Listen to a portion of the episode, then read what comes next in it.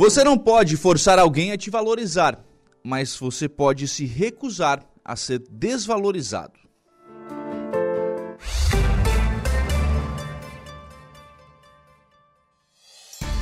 A informação, a opinião. Está no ar, dia a dia.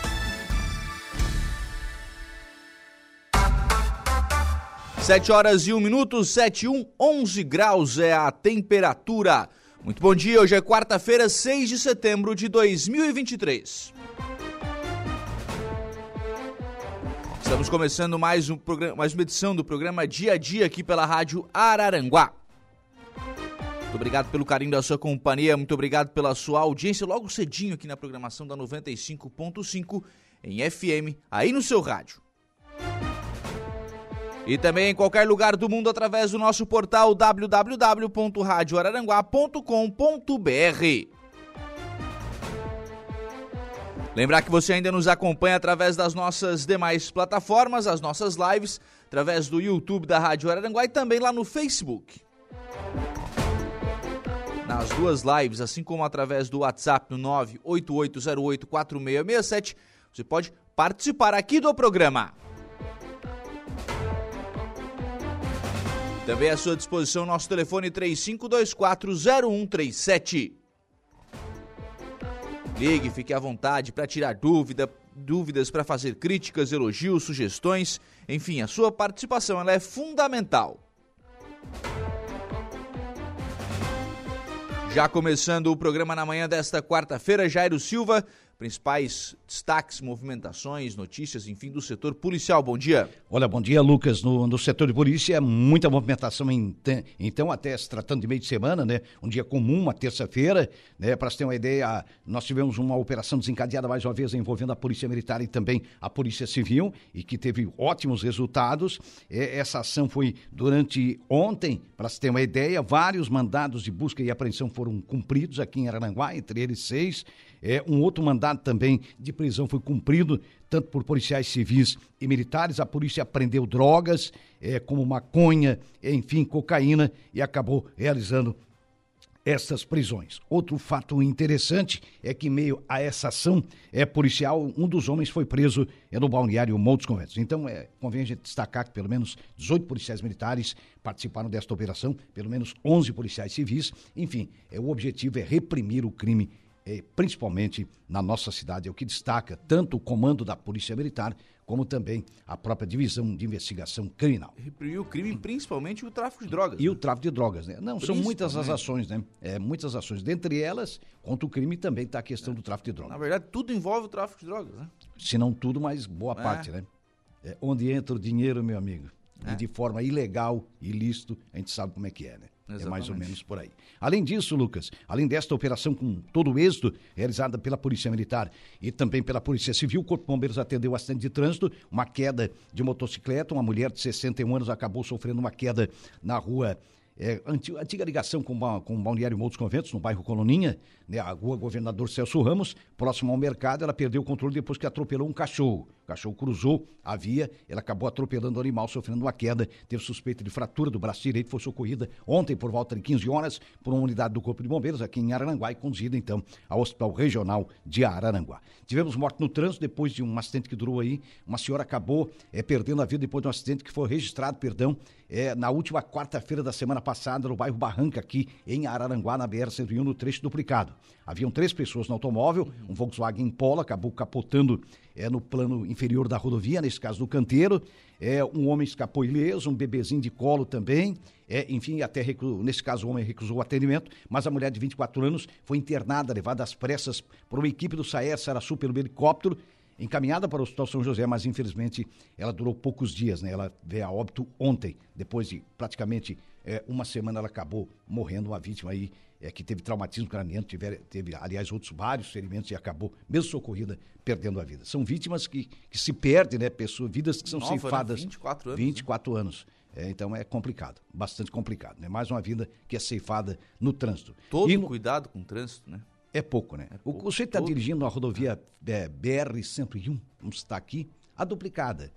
o perigo é iminente, gente. Primeiro, colisão traseira, então tem que manter a distância. Segundo, as laterais, porque é, os chamados guarda-reios, essas sim. muretas, por exemplo, isso é um perigo. Você tem que estar com atenção redobrada, que se você distrair um milímetro e pegar uma mureta daquela, meu amigo, vai haver um acidente. E principalmente, Jair, nesse, nesses últimos dias, que a gente tem pista molhada, que a gente tem N fatores que, dificultam, contribuem, a, que né? dificultam a, a direção, né? É, exatamente. Falta de sinalização. É, não foi, não foi caso de vítima fatal, mas olha a quantidade de veículos que a gente teve hum. é, que foram tentar passar por poças, por lo, locais em que a água acabou subindo o nível, é. enfim. É, em função de todo esse temporal, né? Todo esse temporal que a gente teve é. nos últimos dias, né? É. Aqui entre Aranguá e Meleiro. Isso. Aqui, de carro tentou passar ali e é. que não conseguiu. 40 centímetros de, de, de lâmina de água? Poxa, tu viu uma... uma...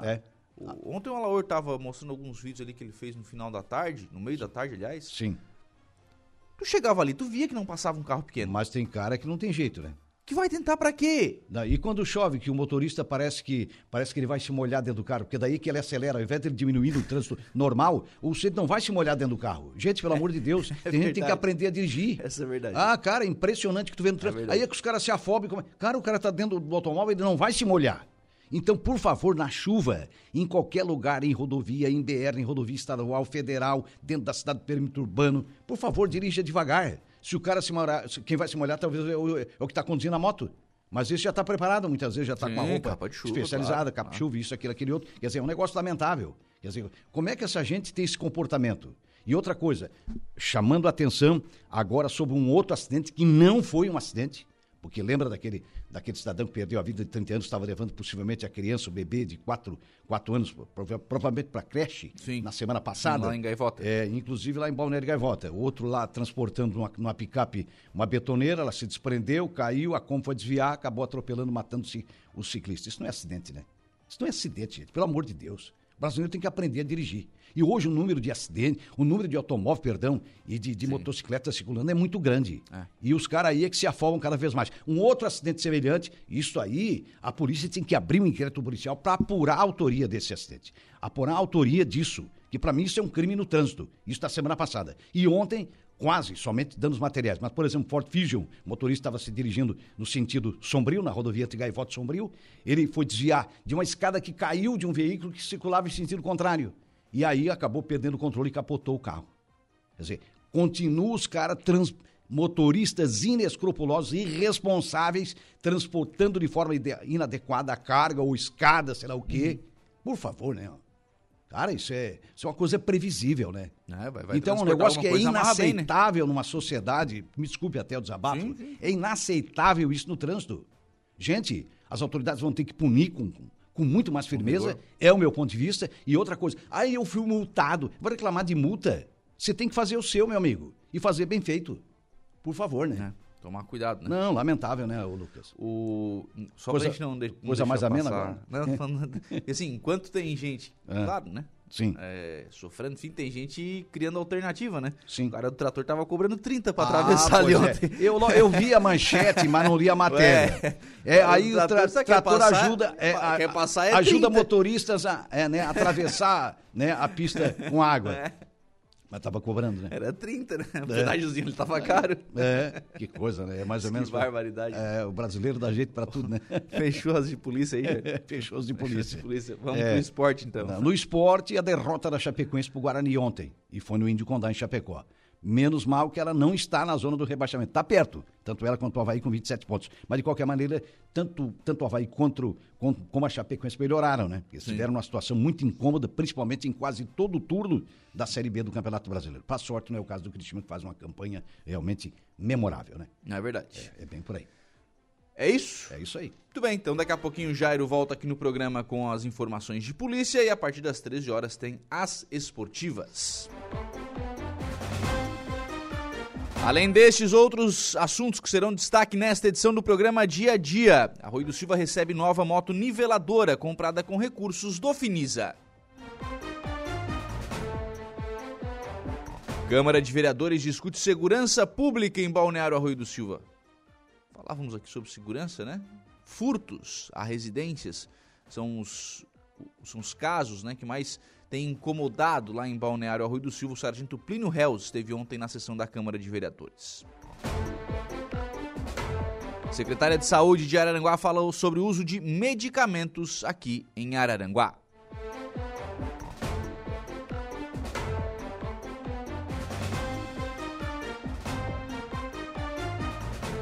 Além destes assuntos, a nível nacional, os principais jornais do país destacam nas suas capas na manhã desta quarta-feira a Folha de São Paulo.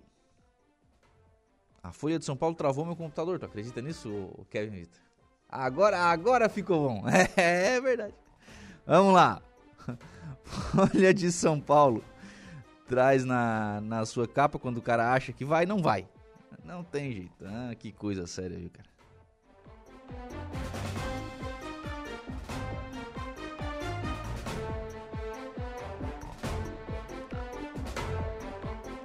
Folha de São Paulo, Câmara aprova PL com regras de desenrola e, a, e teto a rotativo. Esses dois textos aqui, essas duas, duas leis, né? Falam sobre a questão do desenrola, né? Para que as pessoas consigam sair do SPC, Serasa, enfim, esse programa que o governo está tá formatando e teto rotativo do cartão de crédito, né? Cartão de crédito, o pessoal tem que tomar um cuidado aí muito maior do que do que tem, né? Porque o cartão de crédito ele te dá, ele te dá um limite, ele te oferece um crédito. Agora experimenta não pagar esse crédito para ver. Experimenta não pagar. Os juros do cartão de crédito são algo absurdos, né?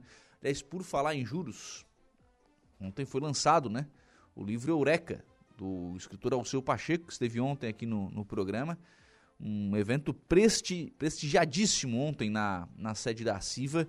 Presença de promotor, juiz de direito, Dr. Gustavo, né? Dr. Gustavo Mótola estava na, na CIVA ontem acompanhando essa, essa inauguração. Vereadores, empresários, enfim, contadores, é, lideranças do, do setor empresarial da cidade. Então, muita gente ontem na sede da CIVA no lançamento do segundo livro intitulado Eureka, do escritor aranguaense Alceu Pacheco. Jornal Estado de São Paulo, Câmara impõe teto a juro no crédito rotativo. Bancos criticam a medida.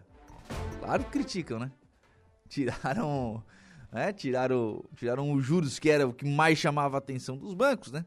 Então aí, claro que criticaram a medida. Jornal o Globo no estado do Rio de Janeiro. Tragédia no sul já chega a 22 mortes após enchentes. Variação rápida de temperatura provocou o ciclone extratropical que destruiu o entorno do rio Taquari, aqui no, no, Rio Grande do Sul, né? E em Santa Catarina também. É, uma pessoa morta em Santa Catarina e 21 no Rio Grande do Sul.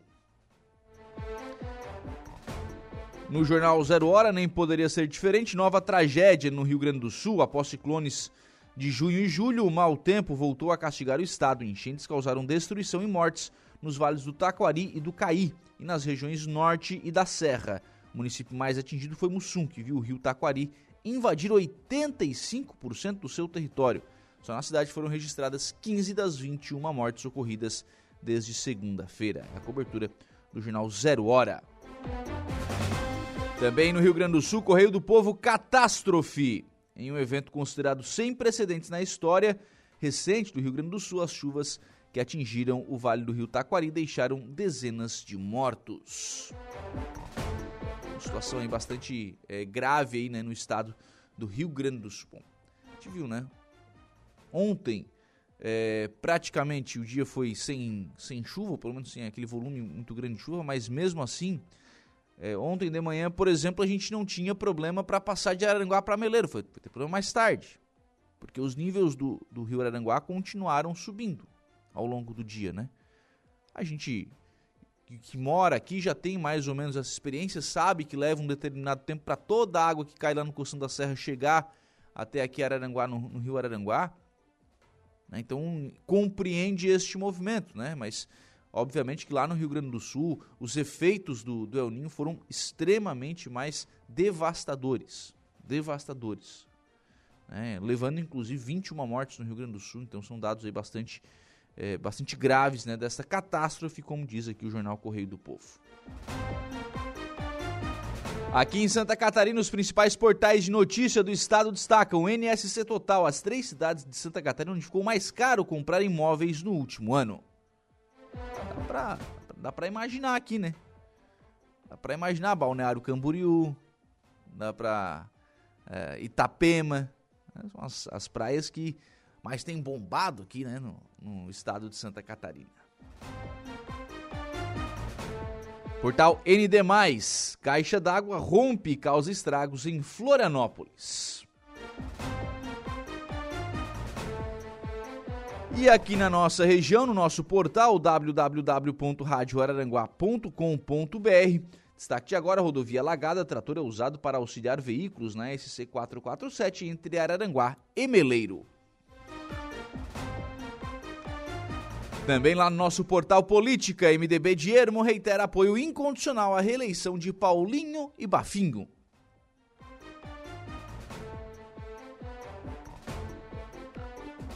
Também no portal da Rádio Araranguá, a saúde confirma primeiro caso da variante EG5 do coronavírus em Santa Catarina e alerta para a importância da vacinação. São informações que você encontra lá no portal da, w, da Rádio Araranguá, no www.radioararanguá.com www.cultura.com.br.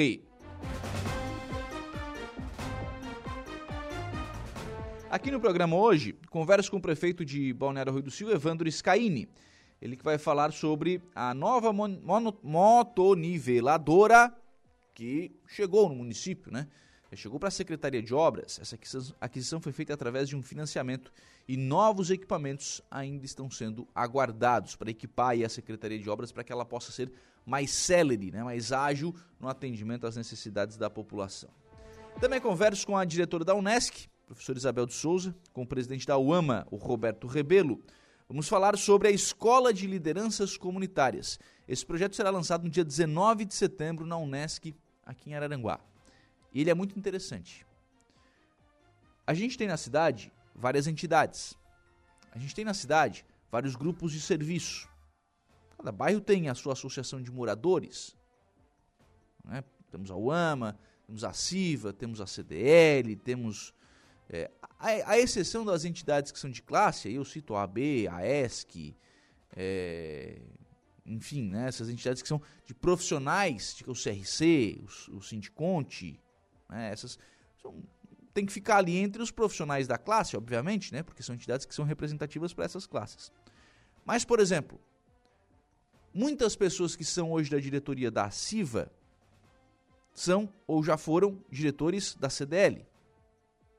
Muitas pessoas que são da diretoria da CDL são ou já foram diretores da CIVA. Muitas pessoas que são da, da UAMA estão na UAMA há, há muitos anos. Quando você vai ouvir falar de uma eleição de associação de moradores, é extremamente raro a gente ver casos em que você tem mais de uma chapa inscrita. Muito pelo contrário, é um trabalho para formar chapa.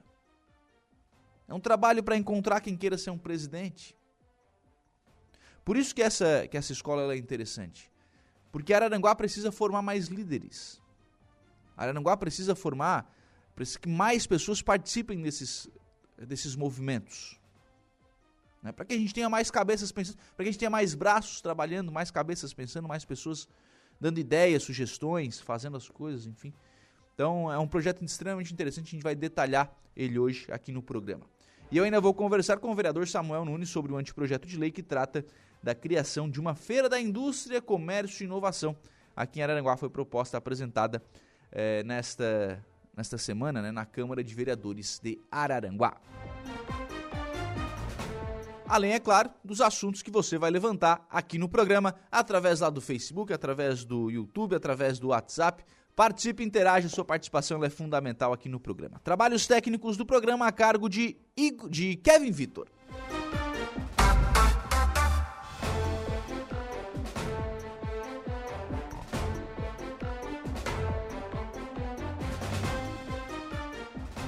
Agora são 7 horas e 20 minutos, 7 e 20, 12 graus é a temperatura.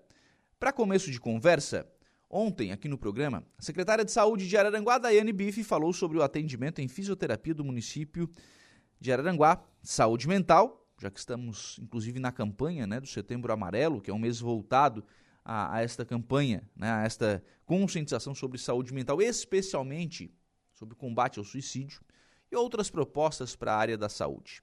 Entre essas outras propostas, a telemedicina, os, onde atendimentos são realizados através da internet.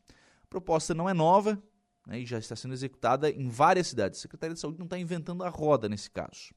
Mas essa é uma forma de agilizar a fila da consulta médica, que é, na, na saúde, né, uma das grandes reclamações.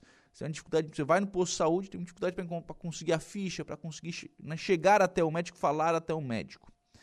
E a, a, telemedicina, né, essa consulta através da, da internet, é uma possibilidade que tem sido utilizada como complementar as consultas. Por exemplo, é, para solicitar um exame, para renovar uma receita de um medicamento que já é prescrito para a pessoa, não precisa a pessoa ir novamente até a unidade de saúde, né, pegar a ficha, às vezes utilizar uma ficha de um número determinado que o médico consegue fazer de atendimento no dia para renovar um exame. Consegue fazer isso através da telemedicina. Evitaria que, essa pessoas, essa, que essas pessoas precisassem se dirigir até um posto de saúde, né, fazendo com que sobrasse mais espaço na agenda do médico, para que ele possa atender outras pessoas. É um caminho. Ainda no campo da proposta, que ainda está sendo idealizada e que ainda está sendo formatada, mas é um caminho para tentar facilitar a vida das pessoas. Ainda durante a entrevista de ontem, já que estamos né, no Setembro Amarelo, o secretário informou que neste ano foram investidos mais de 1 milhão e 700 mil reais em medicamentos, muitos dos quais para a saúde mental. A perspectiva é de que este valor possa chegar até o final do ano aos impressionantes 2 milhões de reais. Não é aqui é, dizer que está gastando muito com remédio. Não, não é, não é isso. Né? Mas em comparação ao ano passado, ao ano 2022, quando foram gastos mais de 1 milhão e 400 mil reais em medicamentos, é um número que preocupa muito. A secretária ontem se, se demonstrou muito preocupada com este número. Ao mesmo tempo que as pessoas estão tendo mais acesso aos serviços, são novos serviços que foram criados, tem mais pessoas sendo atendidas, também por isso o número maior de, de receitas né, e de, de, de medicamentos utilizados, ela diz que a população está precisando mais de medicação. E o dado mais alarmante para a secretária ontem foi com relação aos psicotrópicos. São os dados que mais preocupam. Já que estamos falando em setembro amarelo, né, é preciso falar sobre prevenção. A secretária ontem apresentou, inclusive, um trabalho que está sendo realizado né, pela é, pela psicologia do município para a realização de terapias em grupo. São grupos que estão abertos. Você pode procurar aí na sua unidade de saúde, pode fazer, enfim, vai fazer prevenção. Né? Vai talvez conseguir sair do medicamento, vai conseguir talvez melhorar a sua condição de vida fazendo aí, participando desses grupos de terapia. Por falar em saúde, na última semana foi concluído mais um grupo terapêutico de controle ao tabagismo em Balneário Arroio do Silva. Com o sucesso e a necessidade de continuar o programa, a Secretaria Municipal de Saúde dará início a uma nova turma. Os interessados em parar de fumar podem realizar a pré-inscrição no ambulatório de saúde mental, localizado ao lado do posto central das 7 às 13 horas. Para se inscrever é preciso comparecer entre os dias 5 e 15 de setembro, então desde ontem, com o documento de identidade e cartão SUS. As vagas são limitadas, o programa é gratuito e auxilia os fumantes a largarem o vício através do tratamento que consiste em medicamentos, adesivos e terapia cognitiva. Tudo isso é fornecido pelo município. Por falar em Balneário Rui do Silva, a questão segurança pública mais uma vez pautou a sessão de ontem da Câmara de Vereadores de Balneário Rui do Silva com a presença do sargento Plínio Reus, comandante né, do destacamento da Polícia Militar no Rui do Silva. O número de furtos à residência foi novamente a principal pauta os números estão crescendo e a preocupação da polícia é grande. Sobre esta questão, não há como não falar em impunidade, né? Ontem o Sargento Plínio esteve, inclusive, aqui na, na Rádio Araranguá, no Estúdio 95, né, em entrevista a Juliana Oliveira, ele falou sobre essa situação. Os próprios marginais, eles estão conhecendo as leis né, e praticando crimes que são considerados de menor potencial ofensivo porque sabem que a penalidade não é aplicada. Quando são presos, eles vão para a delegacia e são liberados. Ah, vão responder em liberdade. Mas eles continuam nas ruas. E muitas vezes eles é, já passaram para frente, né, já venderam aquilo que foi furtado e nem devolvem mais para a vítima. Mas aí fica a pergunta: onde é que muda isso? O que, que tem que fazer para mudar isso? Tem que mudar a lei. E essa é uma lei federal. Essa lei muda-se lá em Brasília lá nos deputados federais, lá nos senadores, lá no Congresso Nacional, lá no presidente da República. É lá que muda isso. Enrijecendo a legislação e fazendo com que o, o bandido seja punido. É ele que tem que ser punido, não é a vítima que tem que ser punida. Porque hoje, infelizmente, o sentimento de impunidade parece que quem está tá errado, quem está sendo punido é a vítima. Vai na delegacia, faz boletim de ocorrência e na outro, no outro dia vê o mesmo marginal, mesmo que preso, né? Quando preso, né? mesmo que levado, conduzido, enfim, é, vê o marginal na rua de novo. Muito possivelmente cometendo outros delitos, cometendo outros furtos, enfim. Então hoje penalizado mesmo é a vítima, que tem que gradear sua casa, tem que colocar câmera de segurança, tem que colocar alarme. Poxa, peraí, gente, a gente está construindo prisões em casa. Aí tá, aí tá errado e aí tem que mudar essa legislação. Iniciou na noite de ontem o projeto Maracajá Movimente Ser, onde aproximadamente 200 mulheres estão participando e participaram ontem da primeira aula de dança no Complexo Esportivo Antônio da Rocha. O projeto é uma iniciativa da administração através dos departamentos de saúde, assistência social e educação e teve a colaboração da primeira-dama Claudete Brambila. Por falar em Maracajá, a expectativa para o próximo dia 15 de dezembro, quando juntamente com o Forquilim e Nova Veneza será inaugurada a usina de asfalto. Construída em consórcio pelos três municípios com recursos do Estado, o ato de inauguração deverá contar com a presença do governador Jorginho Melo e está marcado para as 15 horas. Com a aprovação do financiamento de 8 milhões de reais, quando o financiamento for concretizado, Maracajá deverá utilizar a usina para a realização das obras de pavimentação que serão feitas com recursos do financiamento. Já está na cidade de Marrakech, em Marrocos, o deputado estadual Tiago Zilli, que desembarcou na terça-feira em uma das nações mais desenvolvidas do continente africano para representar o Geoparque Mundial da Unesco Caminho dos Cânions do Sul, ao lado de prefeitos aqui da nossa região. A comitiva do Geoparque é formada pelos prefeitos Roberto Biava, de Timbé do Sul, Clélio Daniel Olivo, de Morro Grande, João Batista Mesari, de Jacinto Machado, além do coordenador do Comitê Educativo e Científico do Geoparque, professor mestre João Rissetti, da Universidade do Contestado. Outras lideranças estaduais também reforçam o grupo, entre eles o deputado estadual Carlos Búrigo, do Rio Grande do Sul, e o vice-governador do Rio Grande do Sul, Gabriel Souza. Os representantes do Geoparque Caminhos dos Cânions do Sul integram a comitiva brasileira que contará com a participação de mais de 40 autoridades e pesquisadores que participarão da décima Conferência Internacional de Geoparque Mundiais da Unesco. Nessa conferência, o Geoparque vai estar no estande do Brasil para divulgar as riquezas e o potencial turístico da região. O objetivo é compartilhar experiências, divulgar as potencialidades e atrair turistas e investimentos do mundo todo. Aspas. Queremos aproveitar o evento, estabelecer contatos, fazer parcerias e divulgar nossas belezas, nosso potencial turístico.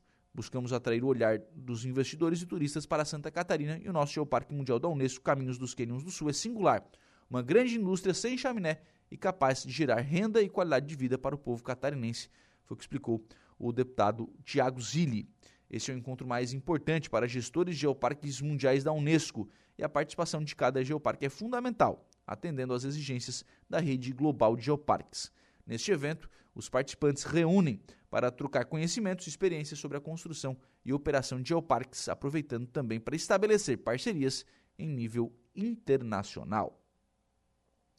Na manhã de ontem, lideranças políticas de Passo de Torres reuniram-se na Secretaria de Agricultura para uma reunião técnica, seguida por uma tarde de decisões cruciais na Secretaria da Casa Civil. Os encontros foram organizados pelo deputado estadual José Milton Schaeffer e contaram com a presença do prefeito em exercício, Altemir Cardoso, do secretário municipal de Pesca, Ademilson Batista, e dos vereadores Jaci Anacleto e Paulo Eduardo Miranda Rodrigues, o Paulinho, além dos secretários da Casa Civil, Stener Sorato, e da Agricultura e Pesca, Valdir Colato.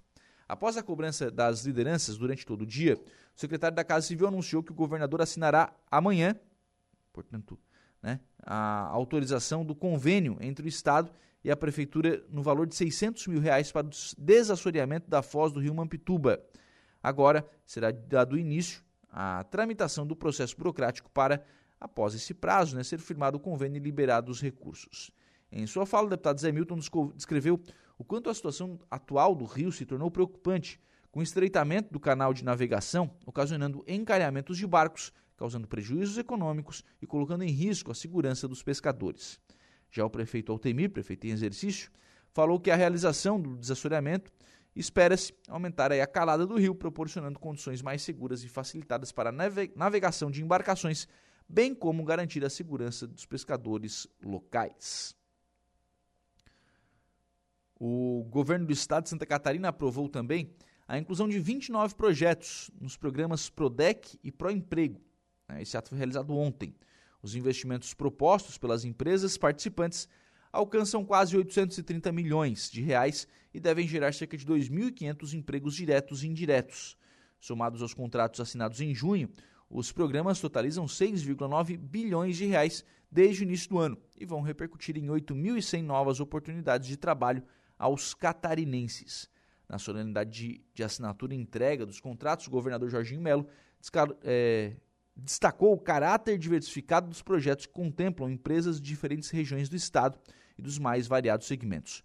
O evento contou com a presença também dos secretários Cleverson Silvert, Silvio Drevik e reuniu representantes de três empreendimentos selecionados na Casa da Agronômica em Florianópolis. Também ontem, o governador do estado Jorginho Melo, além dos secretários de estado, estiveram reunidos com a diretora de Relações Exteriores da Shen, a Ana Beatriz Lima. A Shen é um site de, de compras, né, em que o cidadão faz compras aí, é um marketplace, né, em que o cidadão faz compras através da internet. No encontro que aconteceu no Centro Administrativo do Governo, foi oficializada a produção de peças em Santa Catarina com a parceria de empresas locais. Inicialmente, foram mapeadas dezenas de empresas do setor têxtil pela Shein para permitir esse trabalho. Para o governador Jorginho Melo, é uma oportunidade de abrir mercados para as micro e pequenas empresas. Ele diz que uma empresa com essa envergadura tem condições de fomentar e proporcionar um exponencial de vendas para empresas catarinenses. Vai transformar a cadeia produtiva de Santa Catarina de pequenas e microempresas, tendo a oportunidade de vender para o mundo. Estou muito feliz com a vinda da Shen e com o apoio que o governo do estado está dando. Santa Catarina ganha com isso. Queremos fazer com que quem produz e trabalha aqui possa expandir os seus negócios, ganhar mais e contratar mais funcionários, foi o que disse o governador Jorginho Melo. No encontro, a representante da empresa destacou o potencial de Santa Catarina. Ela disse que a ideia é que a, que a empresa né, consiga construir dentro do Estado uma forma de apoio para a nossa produção. Recentemente anunciamos que estamos trazendo a produção local para o Brasil e esse é um dos motivos de vir até Santa Catarina. Queremos ser um terceiro mercado com a parceria das empresas já instaladas. A Shen não vem com a proposta de criar novas indústrias, mas de agregar e ajudar a desenvolver o, e construir o potencial produtivo já existente. Reconhecemos a capacidade produtiva do Estado e a vocação têxtil. Até 2026, queremos atingir outros países com a produção catarinense, foi o que disse a diretora da Shen. A história da Shen a proposta para Santa Catarina e o crescimento da marca pelo mundo foram apresentados ao governador Jorginho Melo e para o secretário de Planejamento, Edgar Uzui, e o secretário de Estado da Fazenda, o Cleverson Siewert, além do secretário de Estado de Indústria e Comércio, Silvio Drevik, e para a gerente de Comércio Exterior da Secretaria de Articulação Internacional, Raquel Monteiro. Amanhã é 7 de setembro, dia da independência. Em todas as cidades, cívicos né, estão sendo organizados para demonstrar o patriotismo brasileiro. Em Araranguá, o desfile terá início às 8 horas e 30 minutos, contará com a presença recorde de participantes, segundo os organizadores.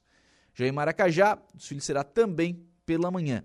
E em Balneário Arroio do Silva, o desfile acontece no período da tarde. Nestas e em todas as outras cidades, nós teremos a presença de pessoas nas avenidas, desfilando, mostrando o trabalho que é feito nas escolas, nos clubes de serviço, nas organizações, enfim, aquilo que é feito em cada uma das cidades. E este realmente deve ser o grande espírito do Dia da Independência. Nós somos o Brasil.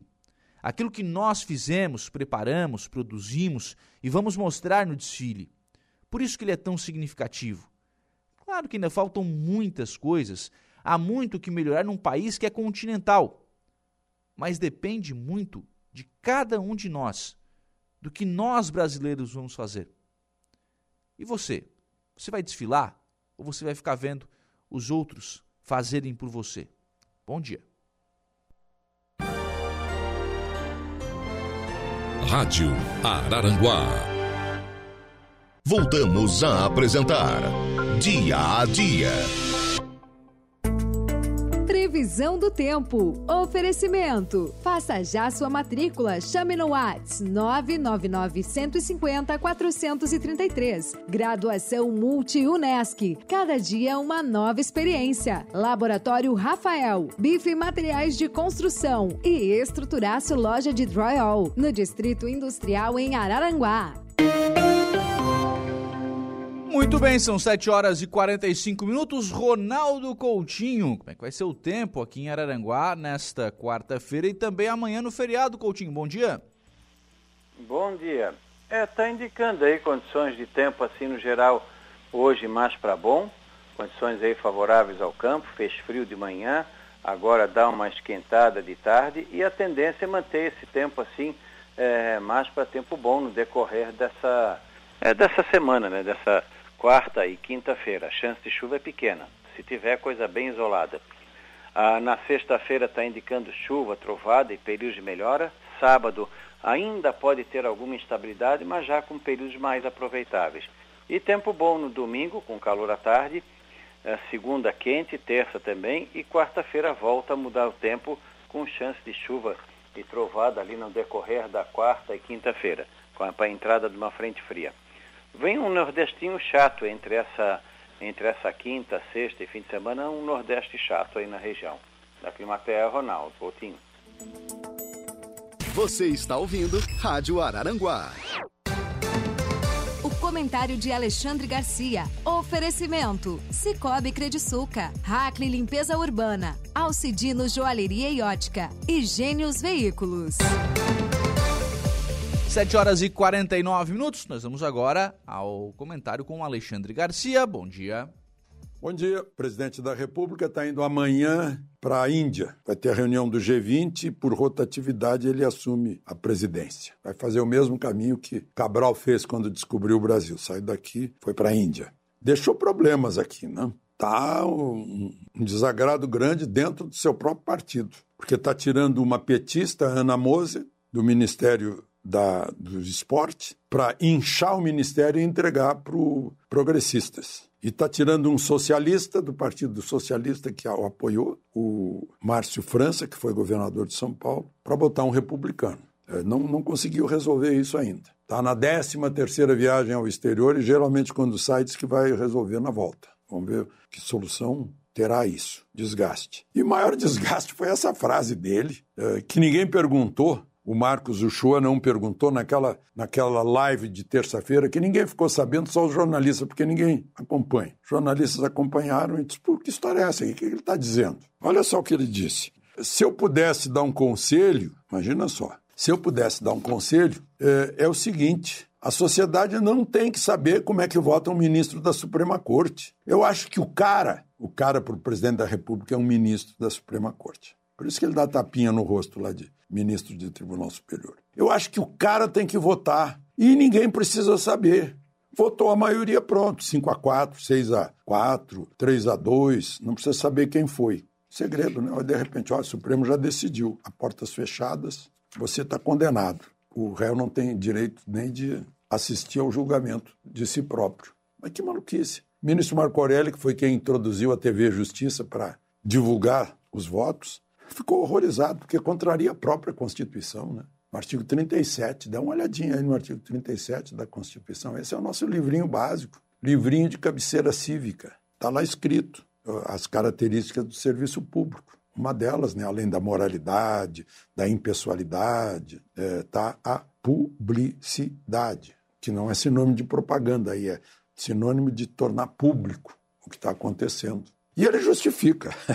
O pior é ele justifica como se ele não tivesse nada a ver com isso. Ele diz assim: porque do jeito que vai, né, as pessoas ficam sabendo como é o voto dos ministros do Supremo, o ministro do Supremo não vai poder mais sair para a rua, não pode mais passear com a família. Eu não sei se está lembrando das fitas que chegaram de Roma sobre Alexandre de Moraes ou está lembrando dos xingamentos que recebeu o ministro recém-nomeado por ele, recém-indicado por ele, ministro Zanin, que recebeu os maiores xingamentos porque votou contra a maconha. O pessoal da esquerda, pelo jeito, está a favor da maconha. E, e ele próprio, né? aquelas observações vulgares, chulas, que ele fez a respeito da ministra Rosa Weber. Né? Depois, naquela conversa com, com Dilma, em que ele diz: ah, os ministros supremos estão todos acovardados, né? Ele próprio deu palpite. Ele estava, na verdade, ele estava criticando Bolsonaro, que criticava o Supremo. Né? Acabou enrolando tudo. Bom, gente, a CPI da Assembleia Local aqui de Brasília está sendo mais eficiente que a CPI mista do Congresso. Levou lá o general número 2, que, que trabalhou com o general G. Dias, e ele desdisse tudo que G. Dias depois tinha contado. General Carlos Penteado disse que G. Dias retinha os avisos, não passava adiante para os seus subordinados para se prepararem. Ele disse que chegou dia 8, chegou, no, no, dia 8 às 8 da manhã, chegou mais um aviso da ABIN e G. Dias não passou para ninguém. E mais, ele disse que se tivesse passado, haveria tempo para pôr em prática a Operação Escudo com as Forças Armadas. Se tivesse, seria impedida a invasão do palácio se tivesse feito isso. Claro que vocês vão me perguntar: será que Alexandre de Moraes vai ficar sabendo disso? Não, já sabe, porque esse depoimento saiu no Estadão e certamente Alexandre de Moraes leu o Estadão. De Brasília, Alexandre Garcia. Rádio Araranguá. A informação de credibilidade. Dia a dia.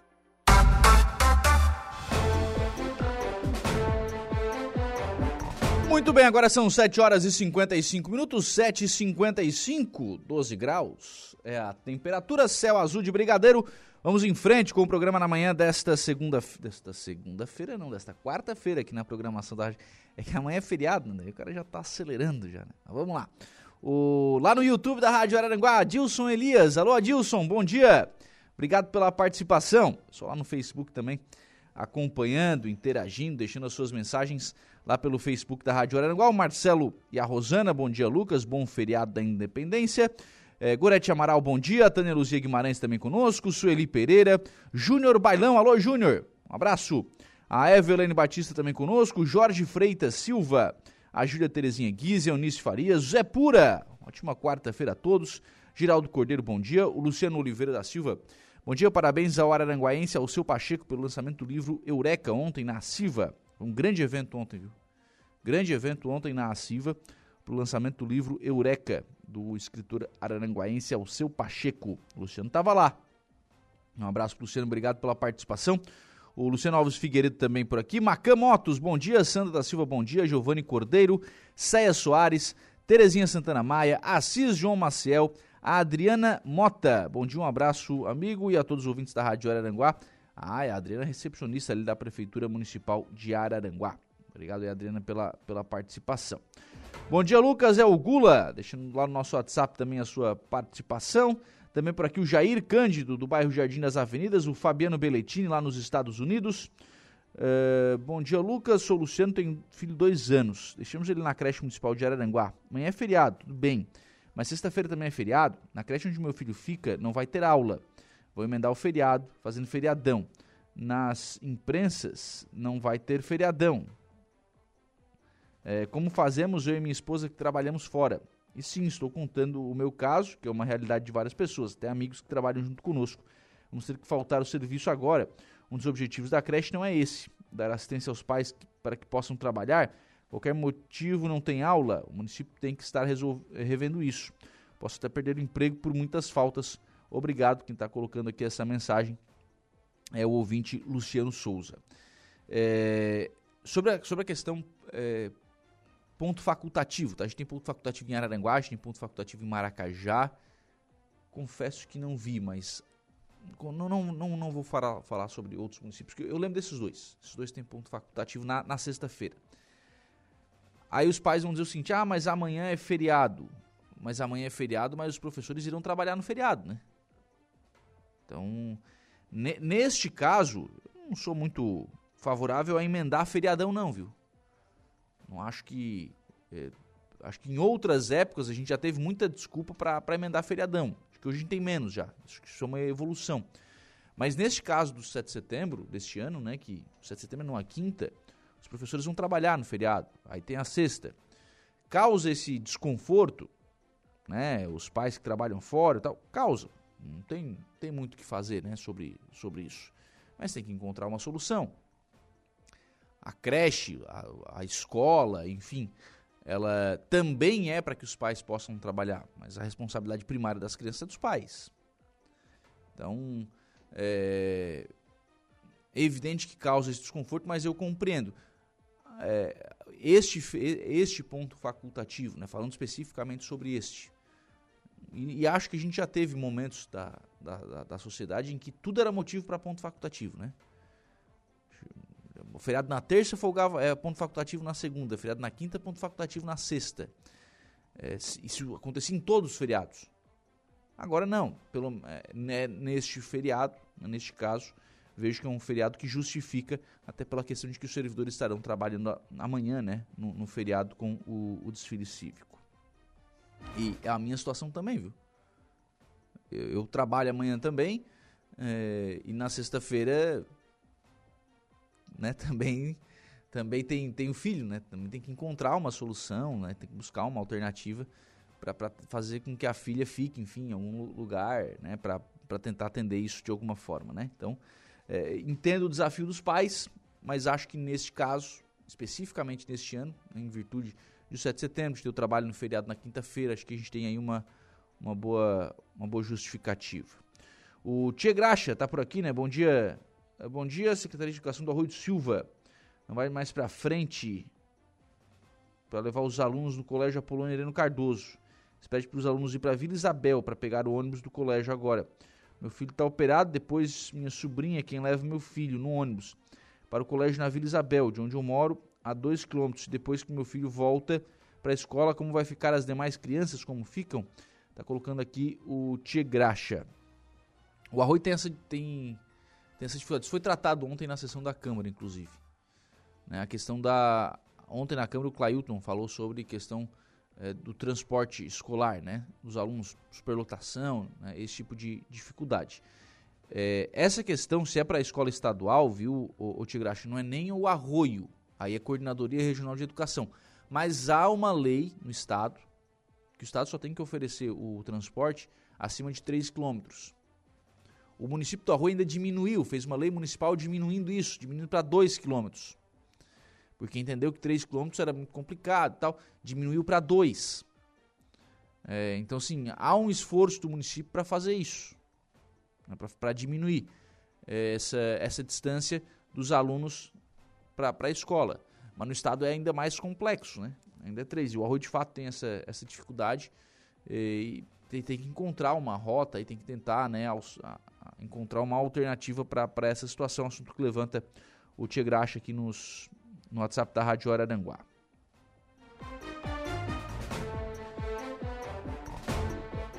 Quem está aqui também é o Ademir Correia. Bom dia, Lucas. Bom dia a vocês, seus ouvintes. Quanto ao comentário do Jairo, muitos acidentes são causados por imprudentes inescrupulosos que não medem as consequências. Ontem, vindo de Tubarão, um carro né, com todas as luzes acesas, podando qualquer e colando atrás de quem estava à frente, até que eles saíssem da frente. Abraços, está dizendo aqui o, o, ouvinte. Pois é, isso aí não é acidente, né? Está vendo? Vai acontecer alguma, vai dar errado. Isso não é acidente, isso é imprudência. Ah, eu sou o Ayrton Senna agora. Não, não é. Presta atenção, não é, né? Presta atenção. Então, isso aí não é acidente. Eu concordo com o Jair no comentário dele. Imprudência e imperícia, especialmente imprudência, não é acidente. E as estradas são esburacadas. São. Então anda devagar. Então anda devagar. É, é, é uma medida mais acertada do que ficar acelerando ainda mais, né? O Adelor tá aqui deixando a sua mensagem de bom dia também. É, bom dia, Lucas. Aranguá Mineiro tá de boa, passando normalmente. Carro e caminhão. Clés da Lagoa tá mandando aqui, claro. Hoje sim, né? Hoje sim, é, contornada essa situação ontem, inclusive, foi complicado. A Johnny também deixando a sua mensagem de bom dia, também por aqui o Zigfried, né, o Colorado Zigfried, deixando também a sua mensagem de bom dia pelo WhatsApp da Rádio Araranguá. João Viana, bom dia. Pessoal que está interagindo lá conosco pelo WhatsApp da Rádio Araranguá, que é o 98808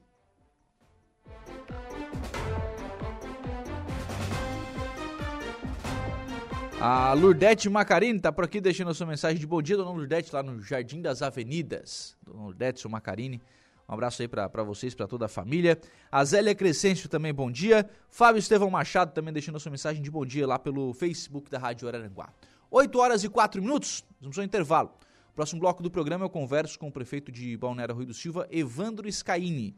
Tem máquina nova lá no Balneário Arroio do Silva. Rádio Araranguá. A informação em primeiro lugar.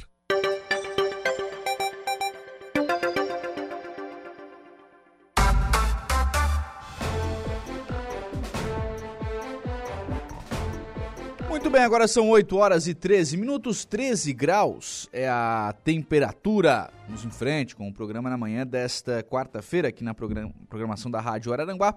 José Paulo dos Santos está por aqui, bom dia, 7 de setembro eu vou, está dizendo aqui o José Paulo dos Santos. Muito obrigado pela, pela participação lá pelo Facebook da Rádio Araranguá. A Irene Lima Mota está conosco também lá pelo WhatsApp da Rádio Araranguá, deixando a sua mensagem de bom dia. Bom dia para Irene também, muito obrigado pela participação. Mas olha, quem for hoje ao Balneário Arroio do Silva vai passar ali, né, na, na rótula de entrada aqui do acesso principal de Balneário Arroio do Silva, vai encontrar ali uma moto niveladora que chegou ao município de Balneário Arroio do Silva, é uma aquisição através do Finisa, né, daquele financiamento que foi realizado para aquisição de, de máquinas. É uma das aquisições. Prefeito Evandro Scaini, importância dessa nova máquina e expectativa né, de, de uso desse, desse, desse novo implemento, desse novo equipamento pela Secretaria de Obras. Bom dia. Bom dia, Lucas. Bom dia aos ouvintes. Realmente, é a segunda máquina que chega, né? Na sema, há duas semanas atrás chegou uma pá carregadeira, que já está trabalhando, né? E agora chegou a nossa moto niveladora, muitos chamam de patrola, né? Então vai estar ali, vai ficar essa semana exposta e na próxima semana já vai para a lida, já vai para o trabalho, não vai escapar não. E nós estamos aguardando também né, a chegada nos próximos 30, entre 30 e 40 dias, de dois caminhões traçados, dois Ivecos, né, um caçamba para 12 metros cúbicos. Então, esses dois caminhões também é, estão sendo adquiridos através da, da lei do FINIS, aprovado na Câmara pelos vereadores e vão chegar numa soma próximo de 3 milhões 150 é o valor investido em, ma em maquinário, né?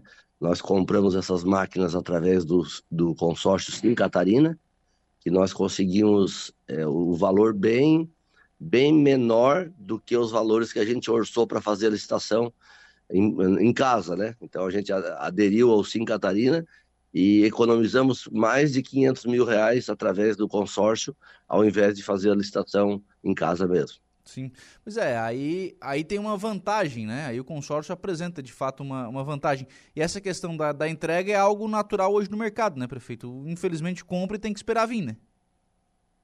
É, mas até que é, as duas máquinas, né, a pá carregadeira e a moto niveladora, elas não demoraram muito, em torno de a pá carregadeira demorou aí uns 35 dias e a moto niveladora 55, não chegou a 60 dias. Mas os caminhões demoram um pouco mais e também porque eles vão ter que colocar o implemento, que é a caçamba, né? Uhum. Então também também tem isso, vem pronto, o caminhão vem pronto. Mas a gente conseguiu é, sensibilizar os vereadores, aprovaram a adesão ao, ao Sim Catarina, e lá no consórcio a gente conseguiu buscar nos valores bem mais baratos do que o preço hoje praticado no, comer, no, no mercado, né? Uhum. Então é. a gente fez, foi, foi valiosa a adesão ao consórcio. É, é uma, é uma vantagem bastante grande.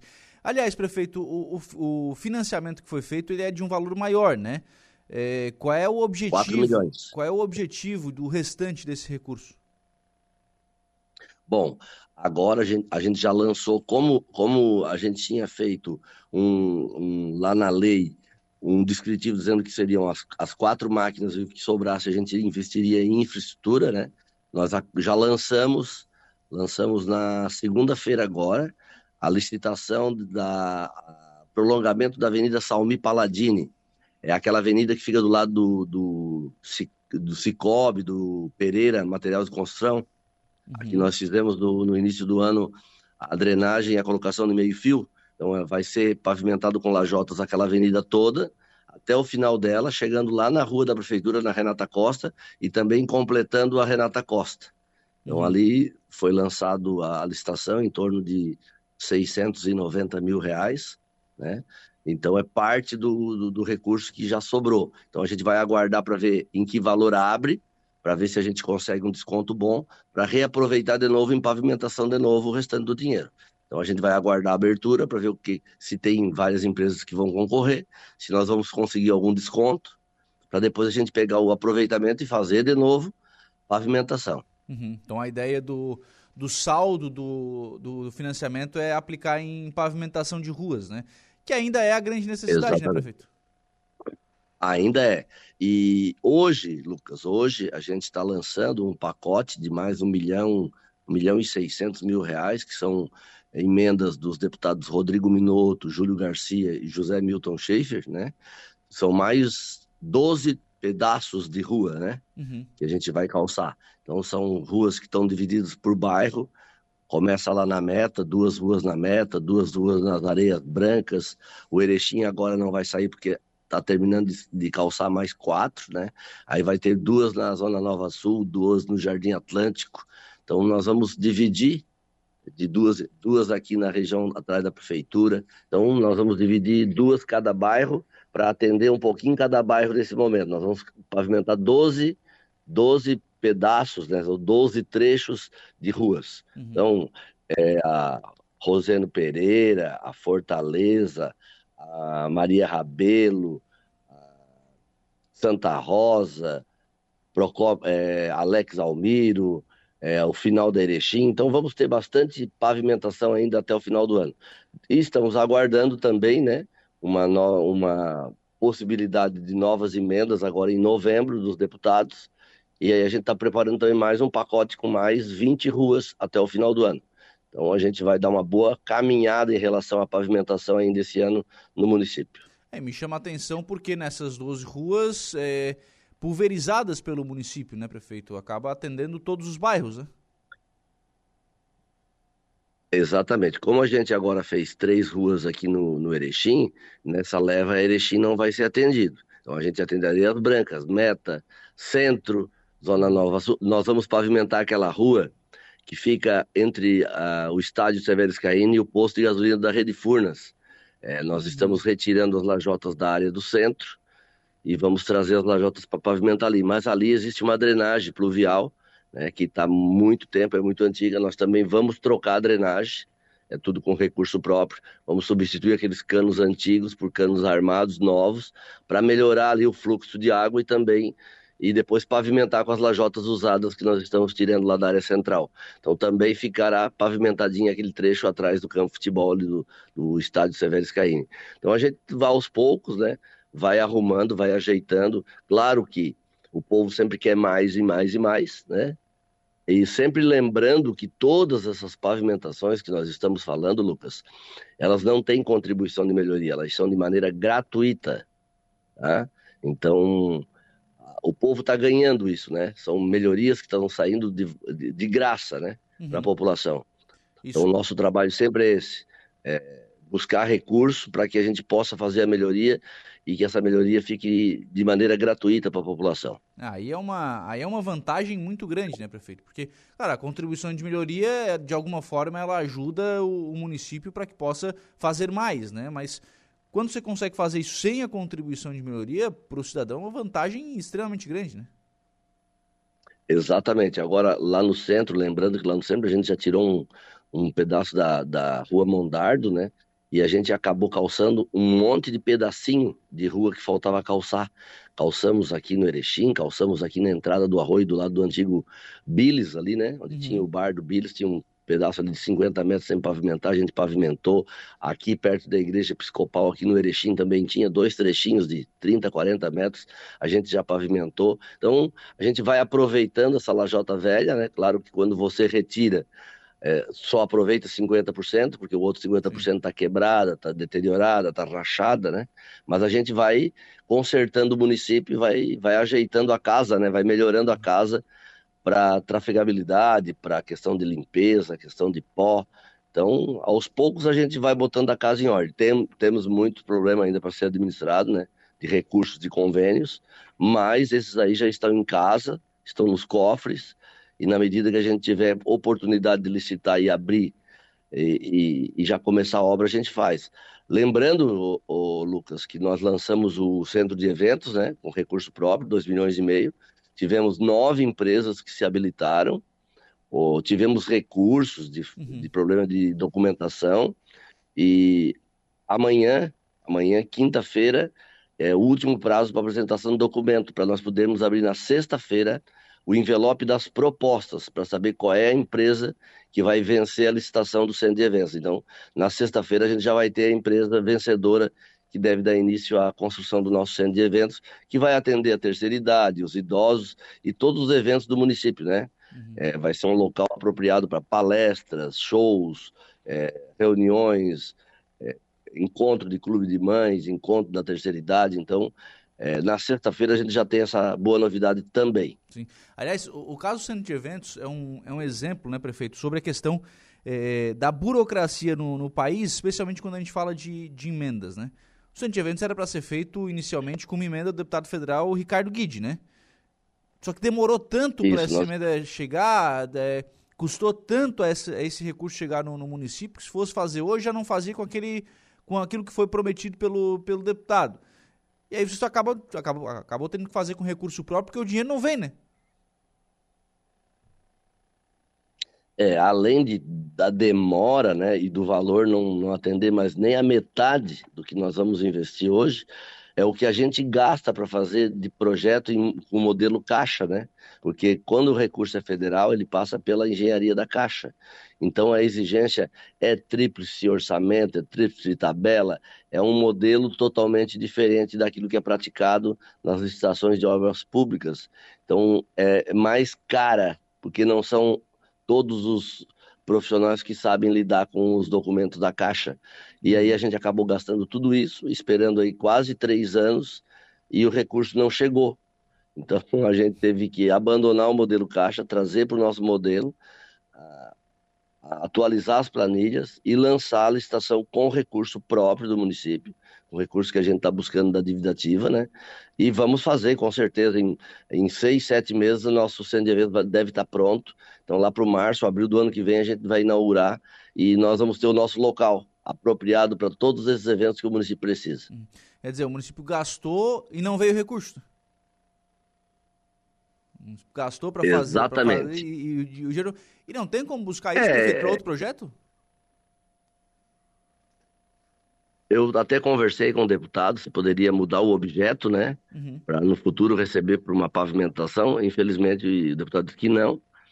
Mas nós, tive... ah, nós tivemos também uma boa, uma boa notícia na semana passada, que houve a liberação por parte da Caixa também para licitarmos a praça esportiva do bairro Jardim Atlântico. Já, já licitamos e está correndo o prazo também, que é uma emenda do deputado federal Fábio Choquete, no valor de 540 mil reais, que já está em andamento também. Então, essa aí nós tivemos já a boa notícia, já licitamos. Uhum, legal.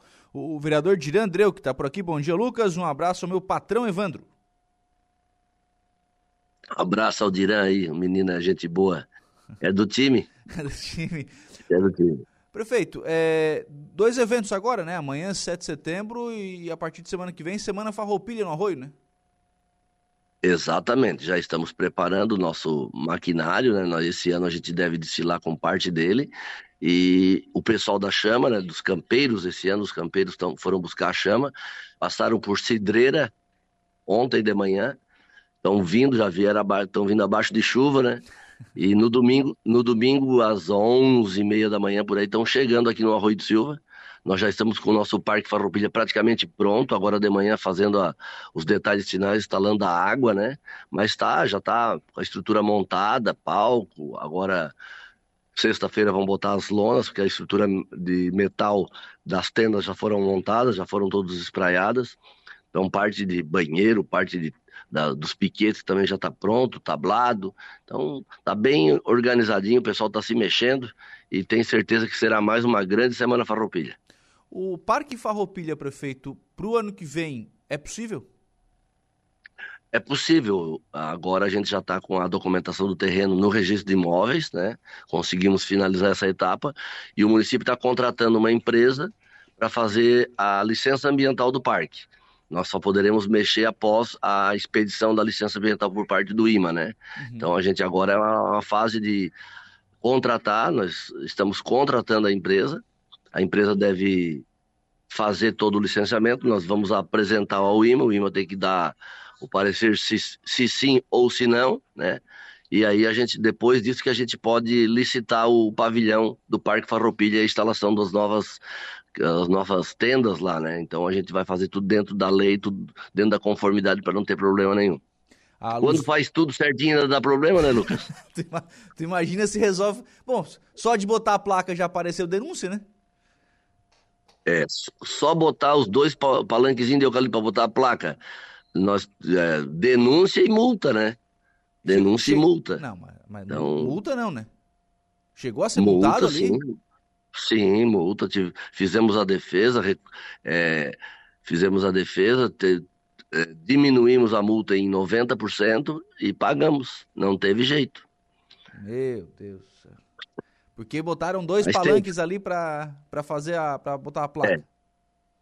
Exatamente. Não tem perdão. Se a máquina da prefeitura é, vem correndo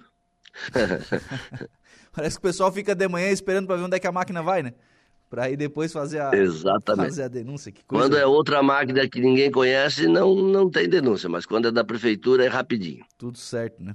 Ô, prefeito, é, a, a obra do calçadão retomada já, não? Empresa já tocando? Não, não está tocando porque a próxima fase agora é perfuração, né? Para fazer o estaqueamento para levantar os 160 metros de contenção que faltam. Então, eles estariam programados para essa semana, mas como marcava muita chuva e também marcava mar alto, eles vão aguardar para iniciar na próxima segunda-feira, dia 11. Mas já está combinado e dia 11 eles estão ali já passando o trator de esteira, fazendo o estaqueamento, né, para recomeçar as contenções da beira-mar. Já está conversado tudo certinho. Eles não começaram a semana em virtude da chuva e do mar alto que tem previsão ainda para essa noite aumentar ainda, né? Uhum. Aí não, aí não tem como trabalhar, né? A Luzia Martins. É, e a praça, a praça do centro também é, tivemos sem trabalho segunda e terça, e hoje eles estão retomando por causa da quantidade de água e de chuva que tinha, né? Uhum. Mas a praça do centro não tem transferência ainda, né? A placa do, do centro está a todo vapor. Nós tínhamos 1 milhão e 400 na conta, já pagamos em torno de 850 mil, ainda tem uns 500 e poucos mil na conta, ainda tem dinheiro para pagar para eles, até a próxima medição e a próxima entrada de repasse. Uhum. A Luzia Martins está pedindo aqui atenção a iluminação pública na rua 1 da Praia do Melão, na quadra 1 e 2, próximo à praia. É, a gente pede para que ela ligue no 3526-1744, fale com a Diele, faça o protocolo, que na medida que o tempo melhorar, né, porque com chuva não dá para mexer na, na parte de elétrica, mas melhorando o tempo, tipo, hoje eles estão fazendo areias brancas e meta, o tempo melhorou, a equipe da iluminação está nas areias brancas e meta, pegou os protocolos que estavam prontos e estão lá arrumando. Então ela ligue lá na Secretaria de Obras, o protocolo que na medida que melhorar eles vão fazer Praia do Melão, Caçamba, Arpoador, Belmar. Então, pode ligar lá, deixar o protocolo prontinho, que só melhorando o tempo a gente vai estar na rua trabalhando. E o Edson Médici Santos está pedindo aqui atenção é, a zona, a parte sul, as comunidades sul do município, centro e zona norte vai bem, obrigado, mas está tá reclamando aqui de obras na parte sul, prefeito. A zona sul está recebendo o acesso sul, recebe o posto de saúde no Golfinho, recebe colocação de seixo rolado nas ruas, né? Tá recebendo patrulhamento. É, é, que o que, que é lado sul para ele? O lado sul para ele é Lagoinha, Arpoador, Maracujá, Caçamba. O que, que é lado sul? Porque às vezes eles falam lado sul e eles moram aqui no, na Zona Nova Sul, aqui perto da Pai, né? Uhum. Então, o lado sul, do centro para o sul, nós temos 18 quilômetros. E a gente tem procurado atender a todos. Agora, aqueles que moram mais distante, realmente, eles recebem o nosso auxílio um pouquinho mais intervalado do que quem está mais próximo aqui da, da, da, área central, porque é, é, mais difícil de chegar na palmeira, é mais difícil de chegar no arpoador, no melão, né? Uhum. Mas a gente tem ido direto, patrolando, colocando material, né? E, tentando manter os serviços básicos. Então a gente tem feito isso muito. E não é porque a gente quer fazer mais lá ou mais aqui.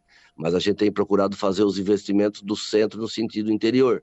E é uhum. isso que a gente tem feito no nosso planejamento. E é que, na verdade, né, prefeito, com, com as pavimentações, quanto mais elas forem realizadas, mais sobra tempo, por exemplo, para a máquina ir onde não é pavimentado, né? Se você tem mais estradas pavimentadas, a, a máquina ali não precisa passar, porque a estrada está pavimentada. Então vai tendo mais, mais tempo para ir nessas áreas onde não tem pavimentação, até que chegue a pavimentação, né?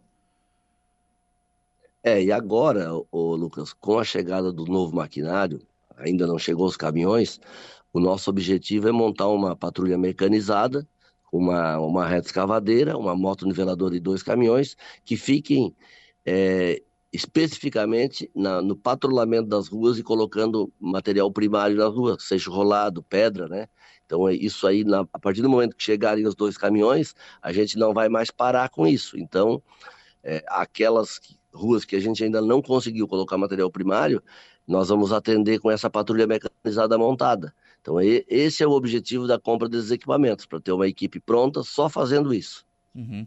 A Regina Destro está pedindo esclarecimento sobre coleta de lixo é, na época, fora de época, na Praia do Pescador, Rua Novo Hamburgo. Deixamos lixo há um mês, há quase um mês não passa o caminhão do lixo lá na Rua Novo Hamburgo, é. prefeito. Na Praia do Pescador passa dois dias por semana, tá?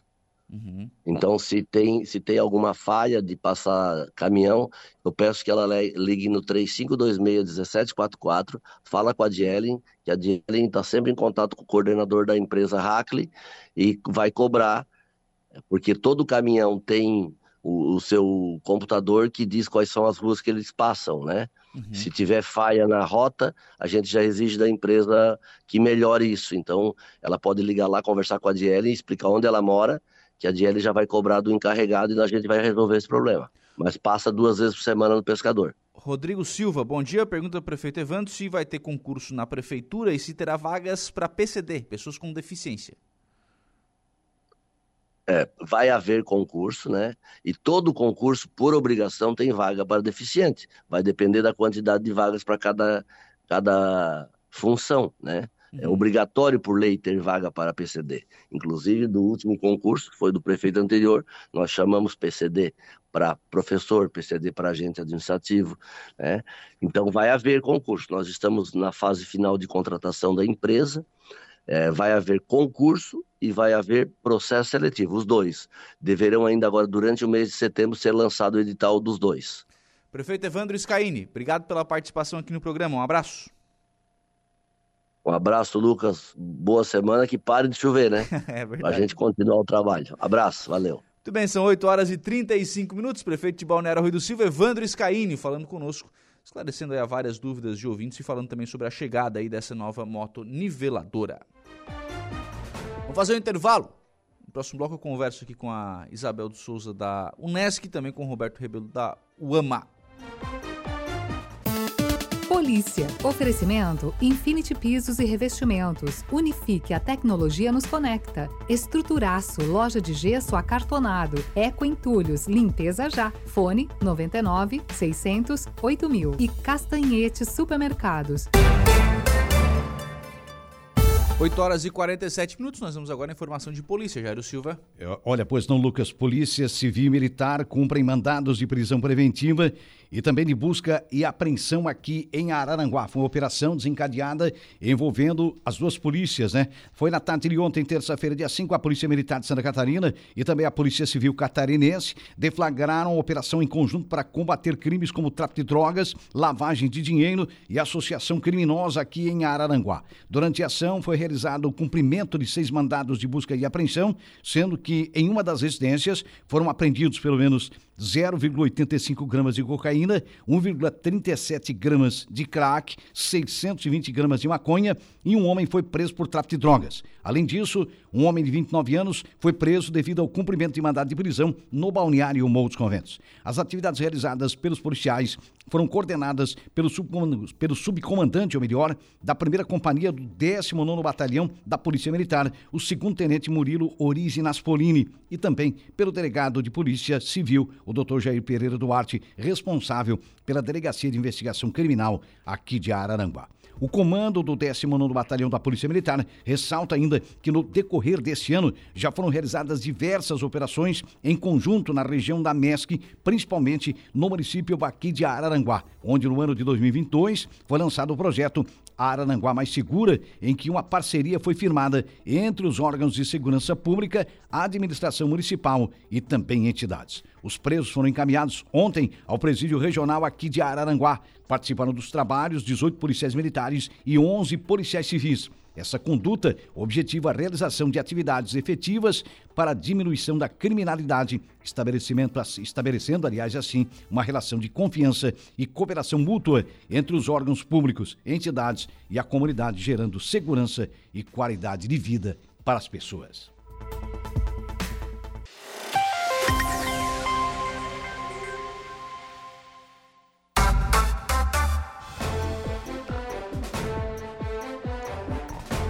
Bem, são 8 horas e 52 minutos, 14 graus é a temperatura. Deixa eu só voltar aqui a entrevista do programa, do bloco anterior do programa, do prefeito Evandro. Tem aqui a, a mensagem do Marcelo dos Santos falando sobre acesso sul, do Edson Médici também, o, ah, o Alan da Uruçanguinha também perguntando sobre acesso sul.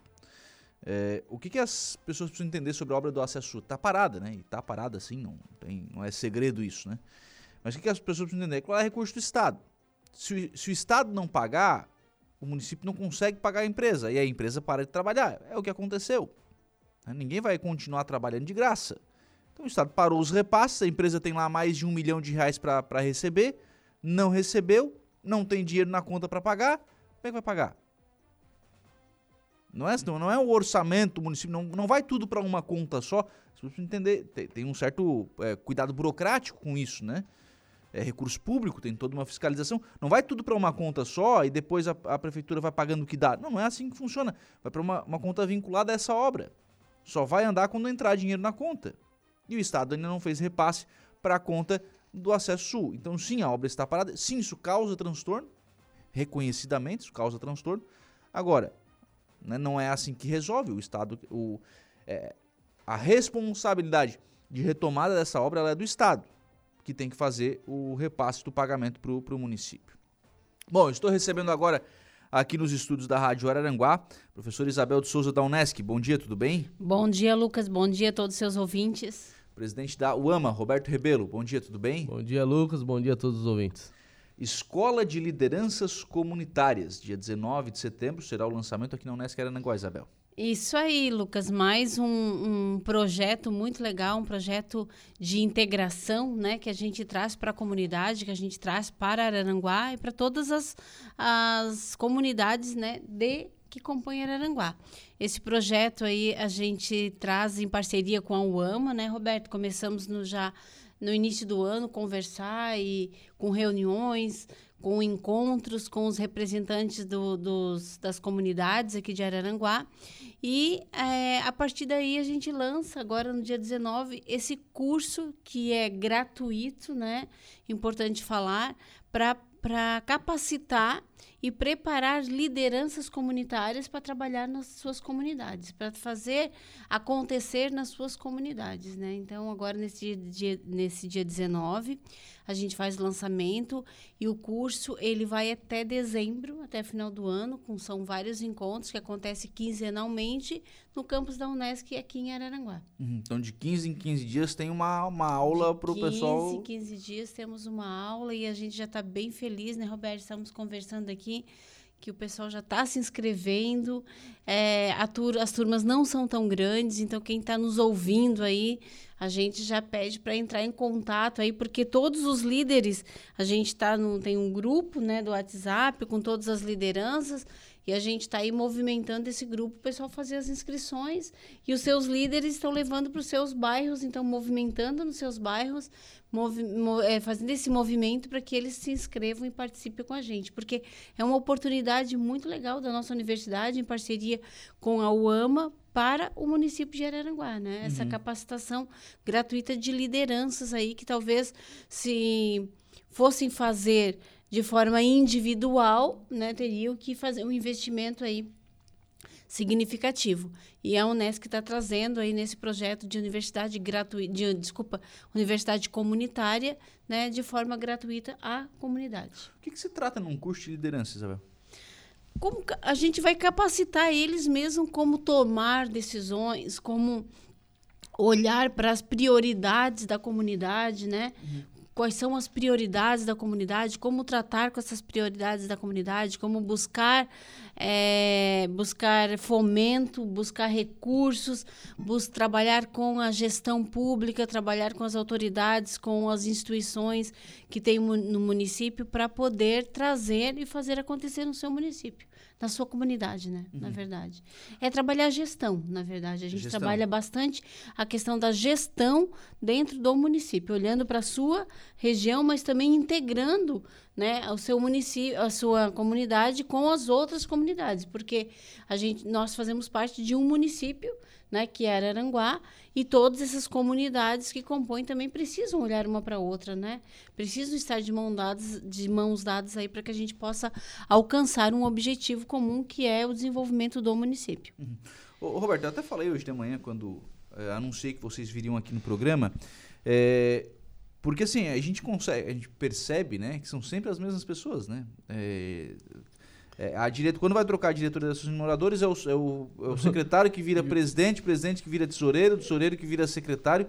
É e, feito um rodízio interno só, né? É feito um rodízio e muitas vezes não por vontade, né? Mas por falta de opção, por né? Necessidade, por necessidade. É, né? verdade, Lucas. A... Tem, tem, que criar novas pessoas, né? A gente está há muito tempo nessa lida comunitária, são mais de 20 anos de caminhada e a gente acompanha bastante, seja na comunidade, seja no, nos CPCs das igrejas, é, nos novelistas, e a gente vê que o núcleo de pessoas é, geralmente é os mesmos, entendeu? E, e, quando a gente teve essa oportunidade de ter esse, esse convênio com a Unesco através da UAMA é, e está levando isso para as comunidades, eu acho que é, que é muito importante a comunidade enaltecer isso e aproveitar essas oportunidades que estão sendo dadas para a Unesco, primeiramente porque a gente tá, conseguiu isso de maneira totalmente gratuita, que não uhum. onerasse no orçamento das pessoas, né? Uh, então a gente vê a necessidade uh, de se formar novas lideranças. E às vezes, as, não, não digo nem às vezes para pôr em prática apenas na comunidade, né? Mas no seu dia a dia, né, Isabel? Pode estar Com usando para no seu dia a dia, no, no seu trabalho, às vezes um, um chefe de equipe no, no, seu trabalho, ali um, um gerente de loja, um gerente de, de empresa. Então, uh, o curso ele não vem só apenas no intuito de, de fazer a pessoa ser um líder comunitário mas também exercer sua liderança é, em outros segmentos da sociedade. Ah, claro, a finalidade maior é que você participe mais da sua comunidade, que você entenda as necessidades das comunidades. Ah, a gente tem, tem relatos, Lucas, e a gente tem acompanhado ah, muitas comunidades que, que estavam perdidas, que estavam sem, sem rumo, eh, e hoje estão, estão se fortalecendo através de, desse cunho comunitário, estão vendo que, que o poder executivo e legislativo do município ele começa a dar voz começa a dar uh, abrimento às comunidades através da organização, através da, da, sociedade organizada.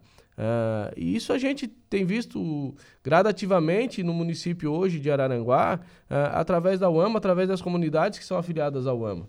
A gente está acompanhando, é, são obras que são reivindicadas pelas comunidades, é, que são entregues pelo Poder Executivo, é, são necessidades pontuais que são, são, são executadas rapidamente, porque a comunidade está solicitando isso.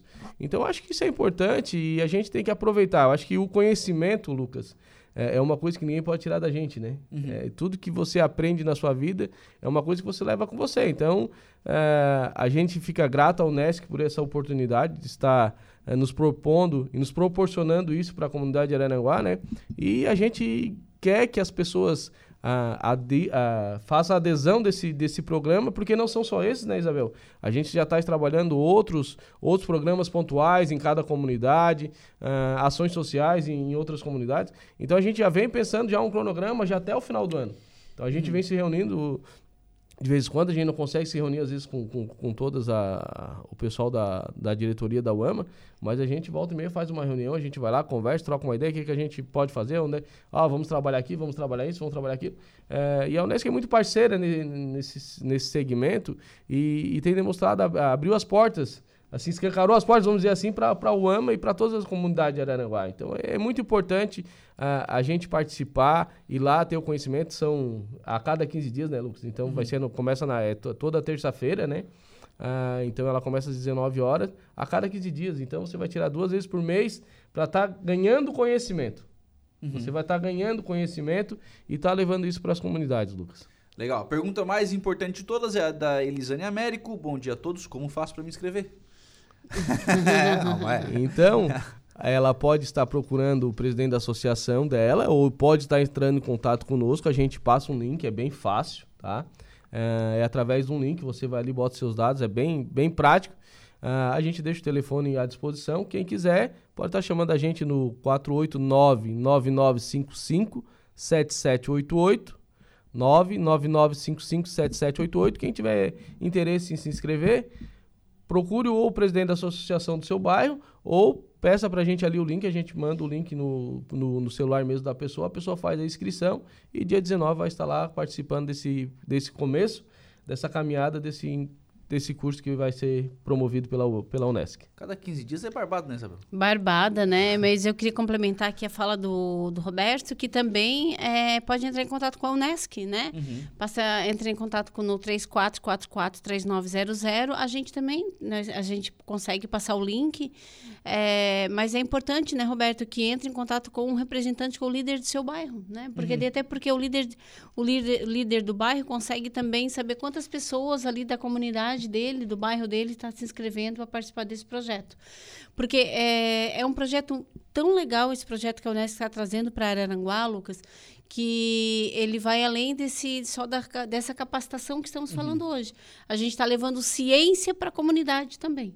Né? A gente lançou, tivemos no dia 10 de agosto um, um momento muito legal com as comunidades, onde trouxemos aí uma, duas, duas palestrantes com um tema bem relevante, mas a partir de agora a gente leva para cada comunidade né, mensalmente uma palestra que ou um conhecimento que seja é, de necessidade daquela comunidade. Um, um tema que eles tenham necessidade, que eles gostariam de, é, de ter mais conhecimento, então levamos para a comunidade. Agora estamos fechando aqui com o bairro. É, a Vila? A Vila, né? Vila São José. Uhum. E depois estamos organizando também uma ação social muito bacana lá em Barra Velha. E ah, assim legal. sucessivamente a gente vai estar tá organizando aí, é, levando ciência para a comunidade, levando ações, ações sociais da nossa universidade também para os bairros, né? É uma visão diferenciada da Unesc para esse viés, né? Com certeza, né? É aquilo que a gente fala, né? Que é uma universidade comunitária e a gente tem muitos saberes, né? Dentro uhum. da universidade, muito conhecimento em todas as áreas do conhecimento. E a gente sai dos muros da nossa universidade e leva esse conhecimento aí para fora, porque o objetivo que a gente é, sempre busca, né? Que é um, um um olhar muito muito apurado da nossa reitora é o, a transformação e o desenvolvimento socioeconômico da nossa região, né? E o desenvolvimento das pessoas também, porque quando a gente conhece, quando a gente sabe fazer, a gente consegue fazer acontecer também na nossa região, né? E transformar a vida das pessoas das quais estão à nossa volta. Isso que é importante, isso que é bacana, essa transformação que acaba acontecendo através do conhecimento que eu tenho, né? E que eu também compartilho com as pessoas, né? Uhum. Lá, por exemplo, na, na divisa com o Rincão, qual é o trabalho que vocês vão fazer lá? lá em Barra Velha, Barra Velha, a gente vai fazer uma ação social durante um sábado inteiro, né? Durante, uhum.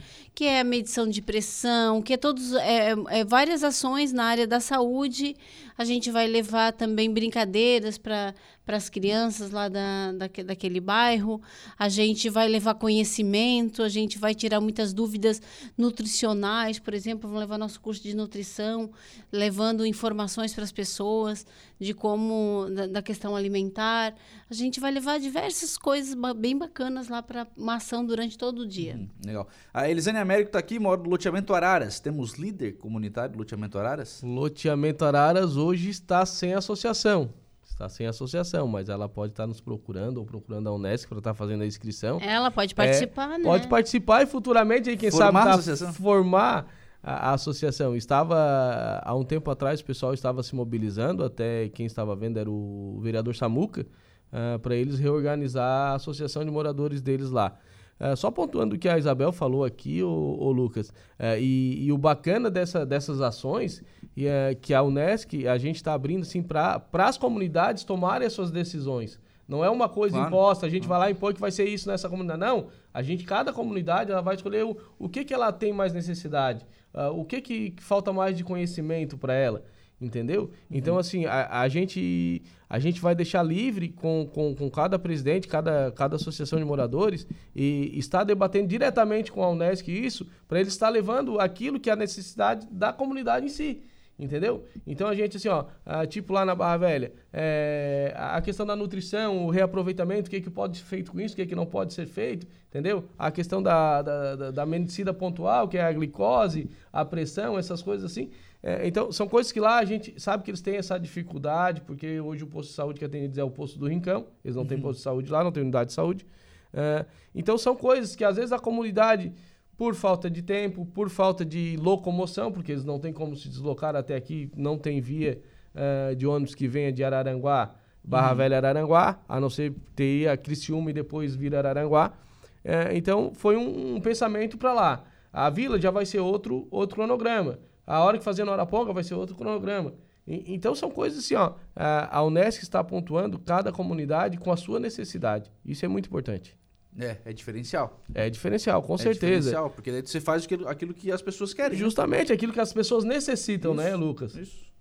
É, seria fácil pra gente, né, Lucas, fazer um pacote e levar para todos Deu, os né? lugares né? tudo igual, né? Mas aí a gente, essa é a ideia, é ouvir né, é, ser ouvinte aí das, das, necessidades da comunidade e a gente da melhor forma a gente criar aí um programa que a gente possa atender a comunidade e essa ouvinte que mandou né essa fez essa pergunta bem bacana porque mesmo que não tenha ela é muito bem é, recebe, será muito bem recebida e é muito legal. A ideia do curso é justamente isso, formar lideranças. De repente, ela está uhum. pensando justamente como se capacitar para, de repente, criar essa liderança, formar esse grupo, né, também no bairro onde hoje não tem essa liderança ainda é, formada. E aquilo que o Roberto pontou, né, é conhecimento, né? E é conhecimento que tu leva para a vida em não todas perde, as né? áreas, né? A gente não perde jamais, né? Vai aproveitar na, na vida. A única coisa que a gente leva com a gente, né, Lucas? É. Para onde a gente vai, a gente pode mudar de empresa, de instituição, de bairro, de cidade, de de país, mas o conhecimento a gente vai leva, junto, né? vai junto, nem, nem faz peso na mala, né? Não.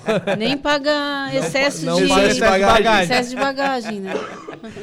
O Juliano Fregulha está aqui parabenizando a UAMA e a Unesc pela parceria, mandando um abraço pro, pro Roberto. O Rodrigo Silva tá mandando um abraço pro Betinho. um abraço aí pro Rodrigo, um abraço pro Juliano, grande parceiro nosso lá da comunidade do Araponga. é, acho que é são pessoas que, que, que vejam, Lucas, o, o, trabalho que, que a UAMA vem buscando trazer para as comunidades.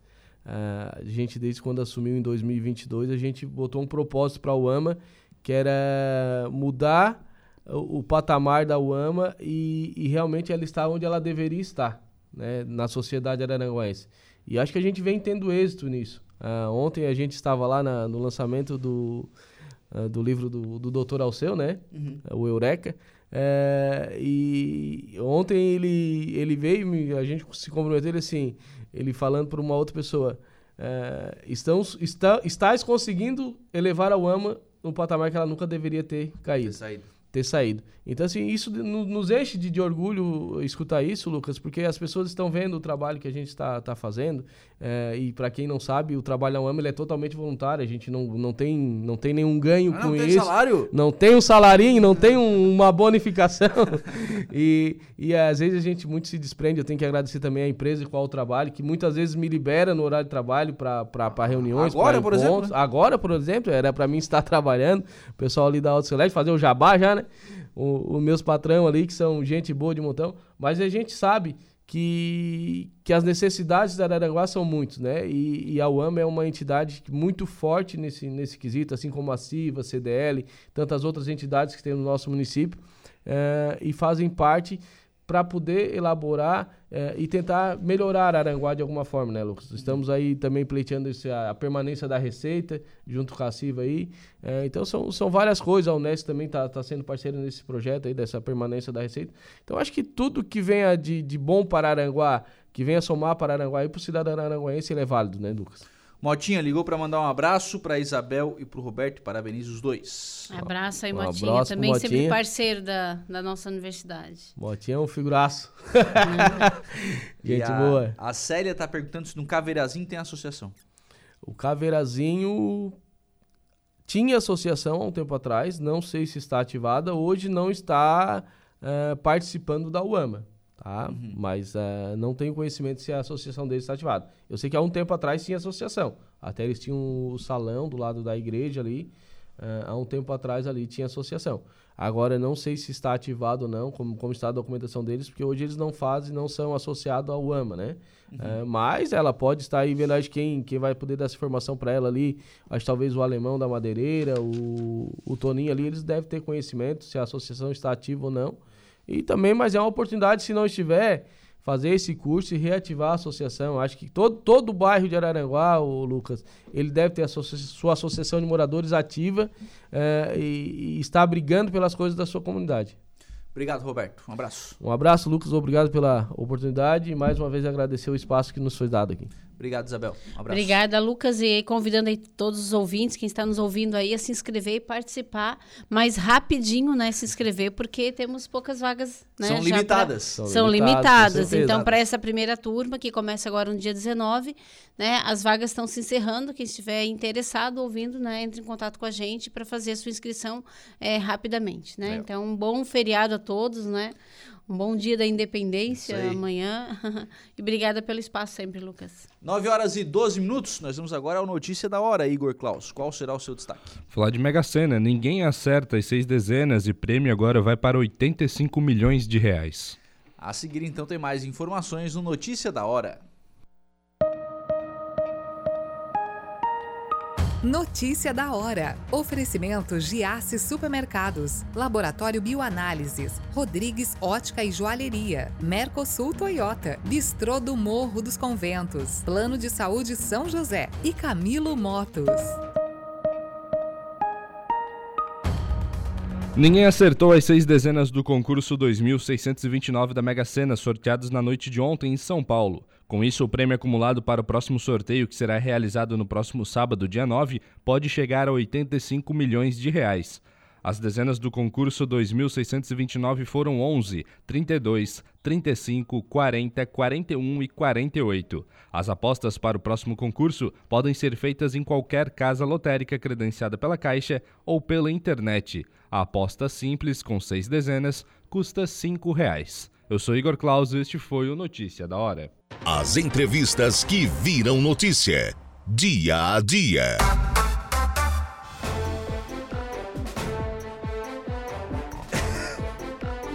Bem, agora são 9 horas e 27 minutos, 9 e 27, 16 graus é a temperatura. Vamos em frente com o programa na manhã desta quarta-feira. Respondendo uma pergunta de ouvinte aqui, ó. A balsa está paralisada, viu?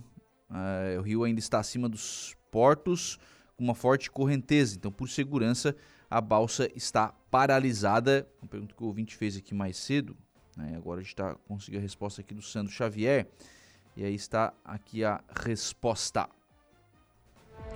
Bom, recebo agora aqui no, nos estúdios da Rádio Araranguá o vereador Samuel Nunes. Vereador Samuca, bom dia, tudo bem?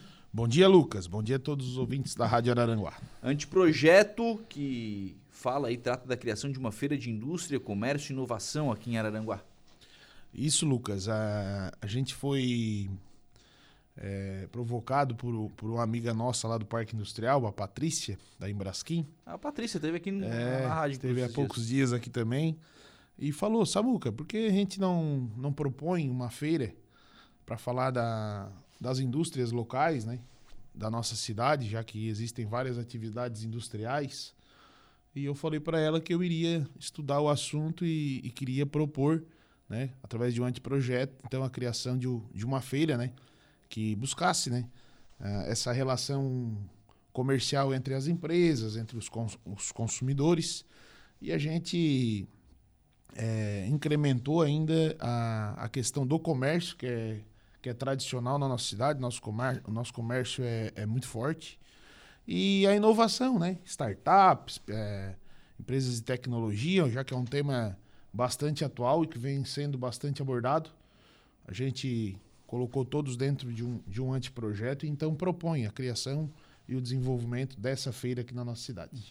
O município, por iniciativa do, do prefeito César, isso prometido inclusive na, na eleição, realizou o Moda On, né? Foi Exato. um evento, evento né? voltado né? para moda, né? Para o setor moda, para confecção, têxtil, comercialização, enfim, focado em moda. A ideia aqui é diferente, Samuca. É, a ideia é uma feira de negócios, né? Voltada para esses três setores, três segmentos. É, feira de negócios com, que, que vai contar também, bem parecido com o Moda 1, com palestras, com workshops, né? com, com cafés, né? justamente para ter esse network, essa, essa, essa ligação né? entre empresários e consumidores. Uhum. Essa conversa entre o pessoal, né? Exatamente. Porque a gente tem aqui, inclusive, empresas que podem vender para outras empresas, né? Com certeza a própria indústria, né? Sim, sim. Pode vender para o comércio, enfim. E a gente também propõe, não, não diz aqui, porque aqui no, no anteprojeto diz que, que esse tipo de, de situação é proposto pelo Poder Executivo, mas a gente gostaria de, de, de propor uma feira dessa ali no bairro Cidade Alta, na, na praça ali, né? Para que dê ainda mais vida né? para a Praça Cesário Cibien, já que é um, é um importante espaço né, da nossa cidade. Uhum. Ah, ser realizado é, lá na praça. Eu ainda vou, vou sentar com o prefeito César para a gente discutir a possibilidade dessa realização, já que é um anteprojeto, a gente depende de que o prefeito nos devolva para a uhum. Câmara como uhum. projeto de lei. Eu quero ter essa conversa com ele, porque eu vejo que é, é bastante importante. Eu entendo que o prefeito César também tem esse olhar né, para esses tipos de evento e, e para a indústria, que ele também falou bastante na, na campanha, né? É, das inúmeras atividades que existiam industriais em Araranguá, é, de um shopping da indústria. Uhum. E eu acho que uma feira como essa pode estar tá fomentando e amadurecendo ideias que, que futuramente pode ser, possam ser realizadas. E aquela coisa, né, Samuca? Quando, quando a, as empresas estão conseguindo comercializar os seus produtos ou serviços, está todo mundo ganhando, né?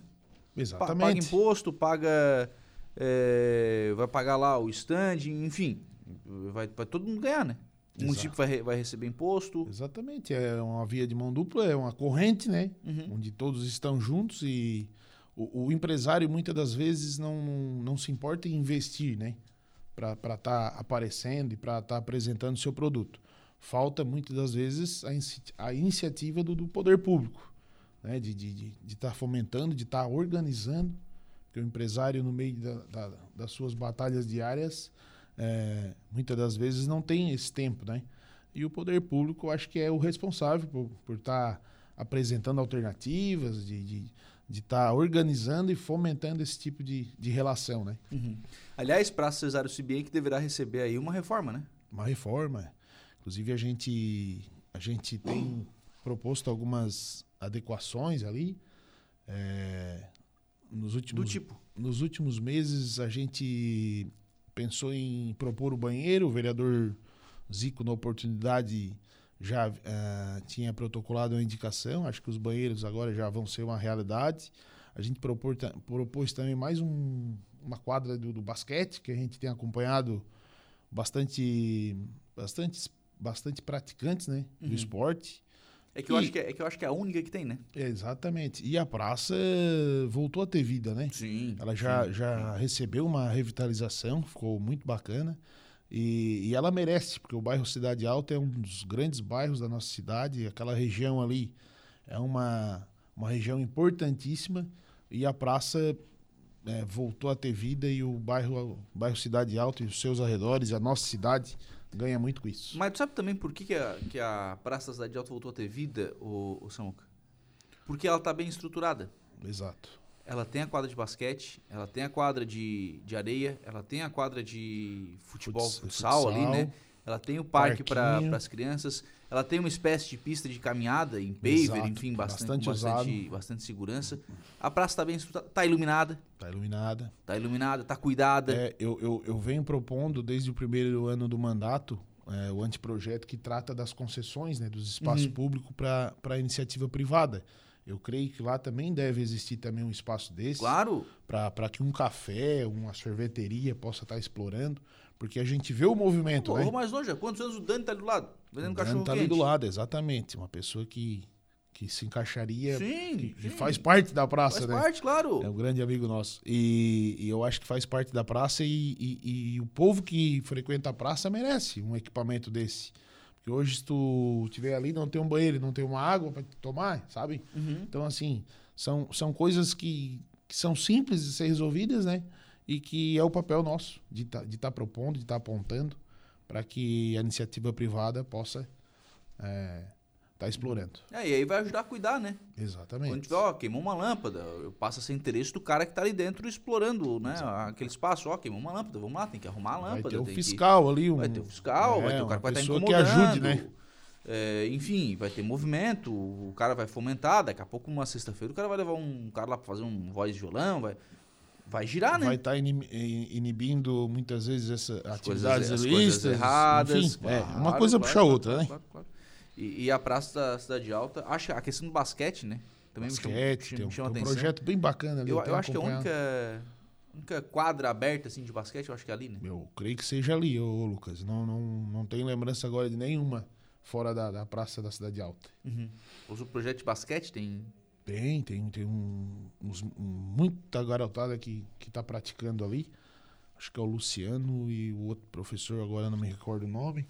Mas bastante gente me chamou muita atenção. Porque o basquete não é normal, né? A gente vê, né? Uhum. Na rua, assim. E, e ali acontece bastante. Uhum. O Mazinho Silva. Bom dia, Lucas. Grande abraço ao meu amigo vereador Samuca. Esse é campeão. Campeão, Mazinho, né? Melhor comentarista dos microfones da Araranguá. Ah, pegasse briga com o Jair agora. Não, não, não. não. O Jair, é o nosso narrador, né? O Jair é a lenda viva. Douglas Michels, bom dia, Lucas. Gostaria de mandar um forte abraço ao meu amigo vereador Samuca. Parabéns pelo, pelo seu empenho e dedicação ao nosso município. Obrigado, Douglinha, vereador mais alinhado da Câmara. Roberto Rebelão, tá? Cabelinho na régua. Mini Dória. Roberto Rebelo, bom dia, Lucas. Abraço ao amigo Samuca, parabéns pelo excelente trabalho.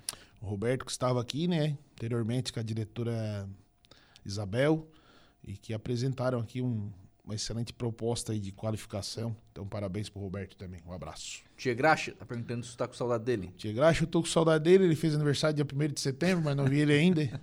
Ah, Todo tá. mundo sabe, né? Que o aniversário dele é 1 de setembro, né? Um abraço, Tchê. Tá andando com o presente no carro. tá todo amassado já o presente, né? Ô, Samuca, voltando para a ideia da, da feira. É, como atrair empresas para um evento como esse? Olha, Lucas, uh, a gente tem as entidades né, constituídas aqui, CDL, a CIVA, a gente tem o próprio Parque Industrial, né, que eu diria com a, com as maiores empresas e a gente tem o conhecimento né, com, com, com muitos empresários de, de, de, toda a região. É, e a gente precisa atrair empresas é, colocando na feira atrativos, né? palestras, uhum. né? cursos, é, workshops, enfim, é, para que isso seja atrativo para eles, espaço, espaços de, de exposição, né? estandes, enfim, o que, todo, o que toda uma boa feira é, oferece. Anteprojeto apresentado, tem que votar, vai para o executivo para se entender. Né? Vamos votar ele na noite de hoje, né? provavelmente vai, será aprovado. E na sequência quero conversar com o prefeito César para que. Né, isso aqui é uma, uma ideia inicial, logicamente, uhum. que po poderá ser propostas uh, é, adequações, né?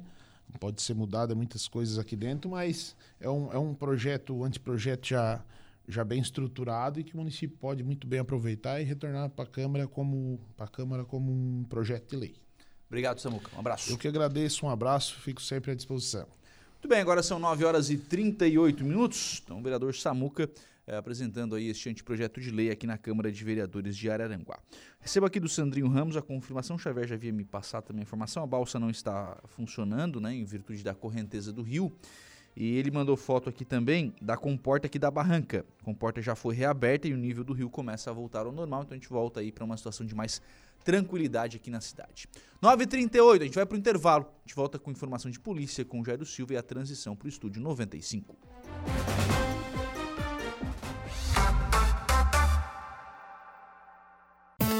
Polícia, oferecimento Vigilância Radar, Pontão das Fábricas, Estruturaço, Loja de Gesso Acartonado, Eco Entulhos, Limpeza Já, Fone 99 600 8000 e Castanhetes Supermercados. 9 horas e 48 minutos, informação de polícia, Jairo Silva. Olha, pois não, Lucas, mulher não resiste a ferimentos após acidente na barranca e morre no hospital. Foi na última quarta-feira, dia 30, o automóvel Volkswagen Polo com placas de Criciúma capotou com uma família no seu interior. O acidente de trânsito ocorreu no quilômetro 407 da BR-101, no bairro Barranca, aqui em Araranguá. O veículo era ocupado por uma mulher, um homem e também um bebê recém-nascido. O bebê e o homem não sofreram ferimentos e o homem de 30 anos recusou atendimento médico. De acordo com a Polícia Rodoviária Federal, a mulher de 24 anos sofreu traumatismo crânio encefálico grave e outros ferimentos. A vítima foi então socorrida e encaminhada até o Hospital São José em Criciúma por um helicóptero do Saer Saraçu, mas não resistiu aos ferimentos e faleceu na última segunda-feira, dia 4.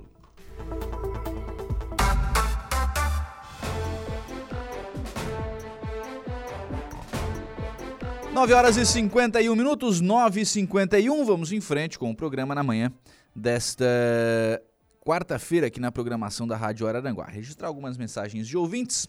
Anselmo Pisolo, professor Neia. Bom dia, Lucas. Nós pagamos impostos, prefeitura e laudênio. Porém, a limpeza da nossa rua temos que pagar. Estão passando por aqui agora, falei com eles, mas aí vem a empurrada de um para outro. Estão limpando a rua aqui ao lado da corrida de caminhões. Um abraço, Neia. Um abraço no Samuca, tá colocando aqui também o, o Neia pelo Facebook da Rádio Araranguá. Bom dia, cães estão sendo abandonados na frente da Policlínica. Esta semana já foram dois abandonos. Já levei dois para casa. O que fazer? Cadelinha dócil, alguém para adotar? Tem outros também. Tá sério e feio, porque eles correm atrás das pessoas de bicicleta. Alguém tem que fazer alguma coisa. É a Cintia Mara que tá mandando essa mensagem aqui no WhatsApp da Rádio Aranguá. Problema recorrente, né? Bom dia, Juliana. Posso me manifestar? É, fique absolutamente então, os doguinhos que ficam lá próximo à policlínica, próximo ao hospital, alguns já são fixos lá, tem quatro ou cinco, tem as suas casinhas. E sim, eles atacam o pessoal de bicicleta, de moto. Já vi várias e várias vezes isso acontecer, porque eu moro ali próximo. É, e realmente é um local de desova de animais. Está sempre sendo abandonado os bichinhos ali. E é uma situação muito triste, porque muitas vezes eles vêm machucados. É... Um tem aproximadamente uns três meses que um caramelo pequenininho foi atropelado lá e a gente teve que é, enterrar ele, ele, ele morreu. Então, é, o, o que mudar nessa situação é um assunto recorrente, difícil de ser, de ser combatido, mas a castração e a conscientização da população, né, para que não abandone seus animais, para que castrem eles, para que eles não se reproduzam assim e não, não venham ir para a rua, né? Eu acho que isso é de suma importância. É, a maioria dos municípios da região tem campanhas de castração. Sim. Né? Ah. E, mas é, Araranguá e Balneário Rua de Silva parece que era local de desova, assim, de, mas de vou, animais. Eu, assim, ó, essa questão da campanha de castração, tá? Ó, veja bem, já vou dizer antes, antes de chegar na conclusão, já vou antecipá-la. Eu não estou dizendo para não fazer, muito pelo contrário. Tem que fazer e, se possível, fazer cada vez mais.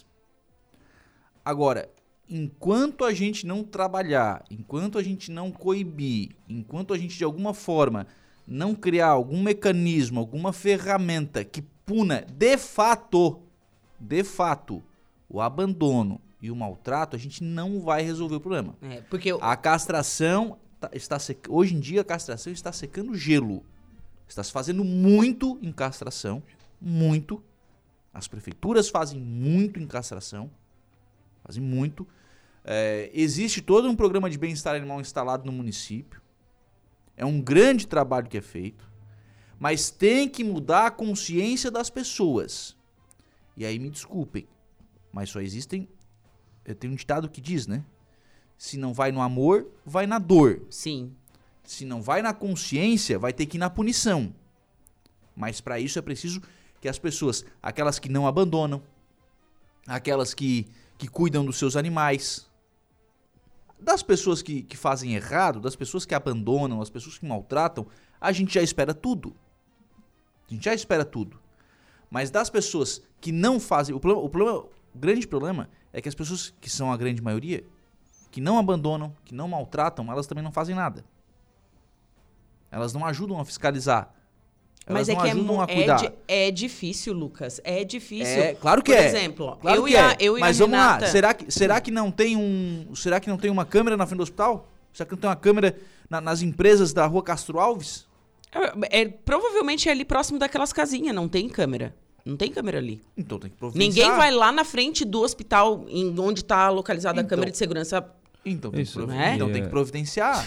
E aquele problema, abandona um cachorro a duas, três quadras daqui. O cachorro sente o Sim. cheiro de onde tem outros cachorros tudo bem. e acaba se aglomerando. É tudo algo só. muito difícil. A puni... Assim, ó, é difícil de pegar em flagrante, de ter assim, ó, é aquela placa, é aquele cidadão. Eu é... tenho exemplos de que pegaram em flagrante e não aconteceu nada. Sim, Não, isso daí também acontece. é por parte da polícia, né? Daí, se não aconteceu nada, daí, daí não é culpa do cidadão que Sim, tá lá cuidando dos claro- animais. Claro que sim. Não, não, não, não. Não tô penalizando, muito pelo contrário. Não tô penalizando os protetores. O que eu tô dizendo é que tem pouca denúncia. É, tem pouca denúncia e quando tem a denúncia, pelo que tu falou, Sim, não tem é- a ação é- é- correta. é- são denúncias sem prova, são denúncias é, que exigem uma, uma, uma investigação. E aí vamos ser realistas, a polícia não tem perna para fazer isso. Não, olha, por exemplo, Não tem em Balneário Arroio... suficiente. Ó, ontem eu entrevistei o Sargento Plínio, de Balneário Arroio de Silva. No inverno eles têm duas viaturas. É. Duas viaturas, Não, o Rui tá bem. tá? Duas No viaturas... Maracajá tem meia? Meia viatura, né? Tem, tem viatura das duas às duas. É. Depois das duas da manhã às duas da tarde não tem. E daí, e ele disse assim, ó, só que ele precisa dar férias. Então, na maioria das vezes, é uma viatura só que tá funcionando no Balneário do Arroio do Silva para 28 quilômetros de praia. É, E a quantidade de... É por isso que eu digo, não, não, é, não é só a polícia. Tem que ser o cidadão que tem que ajudar a fiscalizar. Exato. Não, mas ele tá fiscalizando. É, é feito as denúncias, só que daí a polícia não tem condições de trabalho para ir lá fazer, sabe? Então, é, eu acho que todas as alternativas é, são válidas, porém elas não são eficazes. É isso. É um, é um problema. Né? Então, passa, é um problema de saúde pública. A gente sabe disso por causa das zoonoses. E é um, o problema do bem-estar animal mesmo, porque os animais sofrem. Eu e a Renata, semana passada, nós res- resgatamos um cachorrinho aqui, né? Que estava no estacionamento aqui do, do coisa. Ele estava cheirando a podre, porque ele estava sendo comido vivo por bicheiras. Podre. E ele foi visto, isso foi numa quinta, na quarta-feira ele estava lá na barranca. Então ele veio caminhando até aqui a rádio. Quantas pessoas olharam para ele? Quantos chutes ele levou? Porque ele estava apodrecendo. Hoje ele está sendo tratado e a Renata vai adotar ele. Mas, assim, é, eu acho que o, o cidadão está fazendo a sua parte, na sua maioria, eu acredito, né? Eu, pelo menos, estou fazendo. É, mas esse é um caso de quantos outros animais abandonados por aí que é. morrem ou não são cuidados como deveriam. Só que aquilo é muito, é mas- muito, é E- demais. E, eu vou dizer outra coisa, viu, Juliana? É... Bom, duas, duas coisas. Primeiro, o caso que você, que você citou agora, desse animal que chegou aqui, é, mesmo que você. Vocês fizeram um, um- magnífico, absolutamente elogiável o que vocês fizeram. Mas, infelizmente, vocês não conseguiram coibir o abandono. Uh-uh, Não. Né? Porque vocês acabaram tratando do animal quando ele chegou aqui numa situação ruim. Sim. De certa forma, eu divulguei nas minhas redes sociais e comentei sobre isso, né? Que as pessoas têm. Então, parte também de nós, meios de comunicação, nós nas nossas Sim, redes sim. sociais. Disso que estamos fazendo aqui, inclusive, agora. Justamente, fazer isso, conscientizar as pessoas. Até porque um animalzinho sente frio, fome, Sim. medo. Sim. É, e a, é a segunda coisa, assim, a questão da castração, né? Quando eu comecei a trabalhar aqui na rádio, e lá se vão seus praticamente 10 anos, 9 anos e 11 meses, para ser bem, bem exato. O cabelo branco entrega. É. É, a, a Evelise fala, lembra disso. A Evelise me dava entrevista naquela época e dizia assim: olha, a gente tem que fazer castração, que em médio prazo, vamos controlar a população de animais de rua.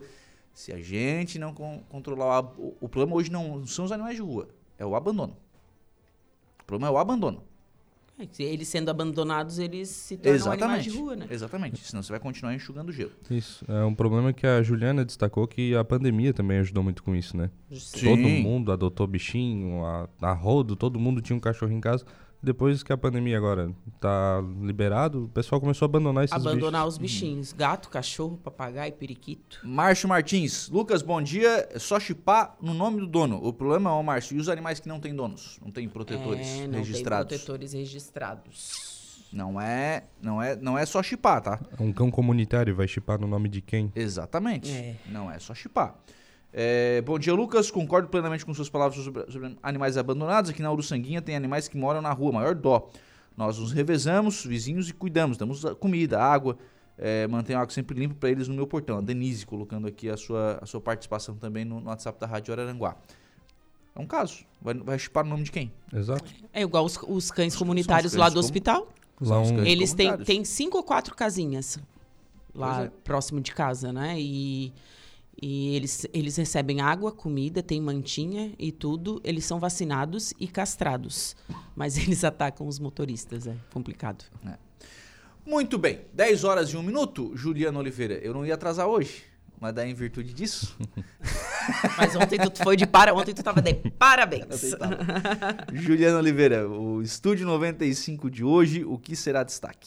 Então, deixa eu procurar aqui. Ah, hoje eu vou conversar com o Rômulo Bittencourt, engenheiro sanitarista e ambiental. Ele vai falar sobre o certificado de processos na indústria de alimentos, atividade que o SIDASC realiza.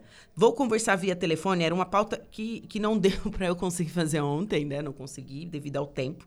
Vou conversar com a Bruna Luiz, psicóloga de assistência, da assistência social de Turvo. Ela vai falar sobre a ação social que vai ser realizada no dia 7 no Morro Chato. É, ações como corte de cabelo, confecções de currículo, manicure, enfim, bastante coisa legal. Vou conversar também com o Jorge Escandolária Júnior, coordenador de Turismo e Cultura da MESC. Ele vai falar sobre o Fórum de Turismo. Ontem ele esteve na sede da FEComércio de Santa Catarina, divulgando e propondo parceria também sobre esse Fórum de Turismo que vai acontecer na Praia Grande. Tem os destaques da Câmara de Vereadores de Maracajá. Arroio do Silva. Arroio do Silva, de Maracajá foi ontem. É, tem bastante informação para você ficar ligado no Estúdio 95. Muito bem, você fica então com a companhia da Juliana Oliveira e o Estúdio 95 eu volto às 18h30 na conversa do dia. Bom dia e bom trabalho a todos.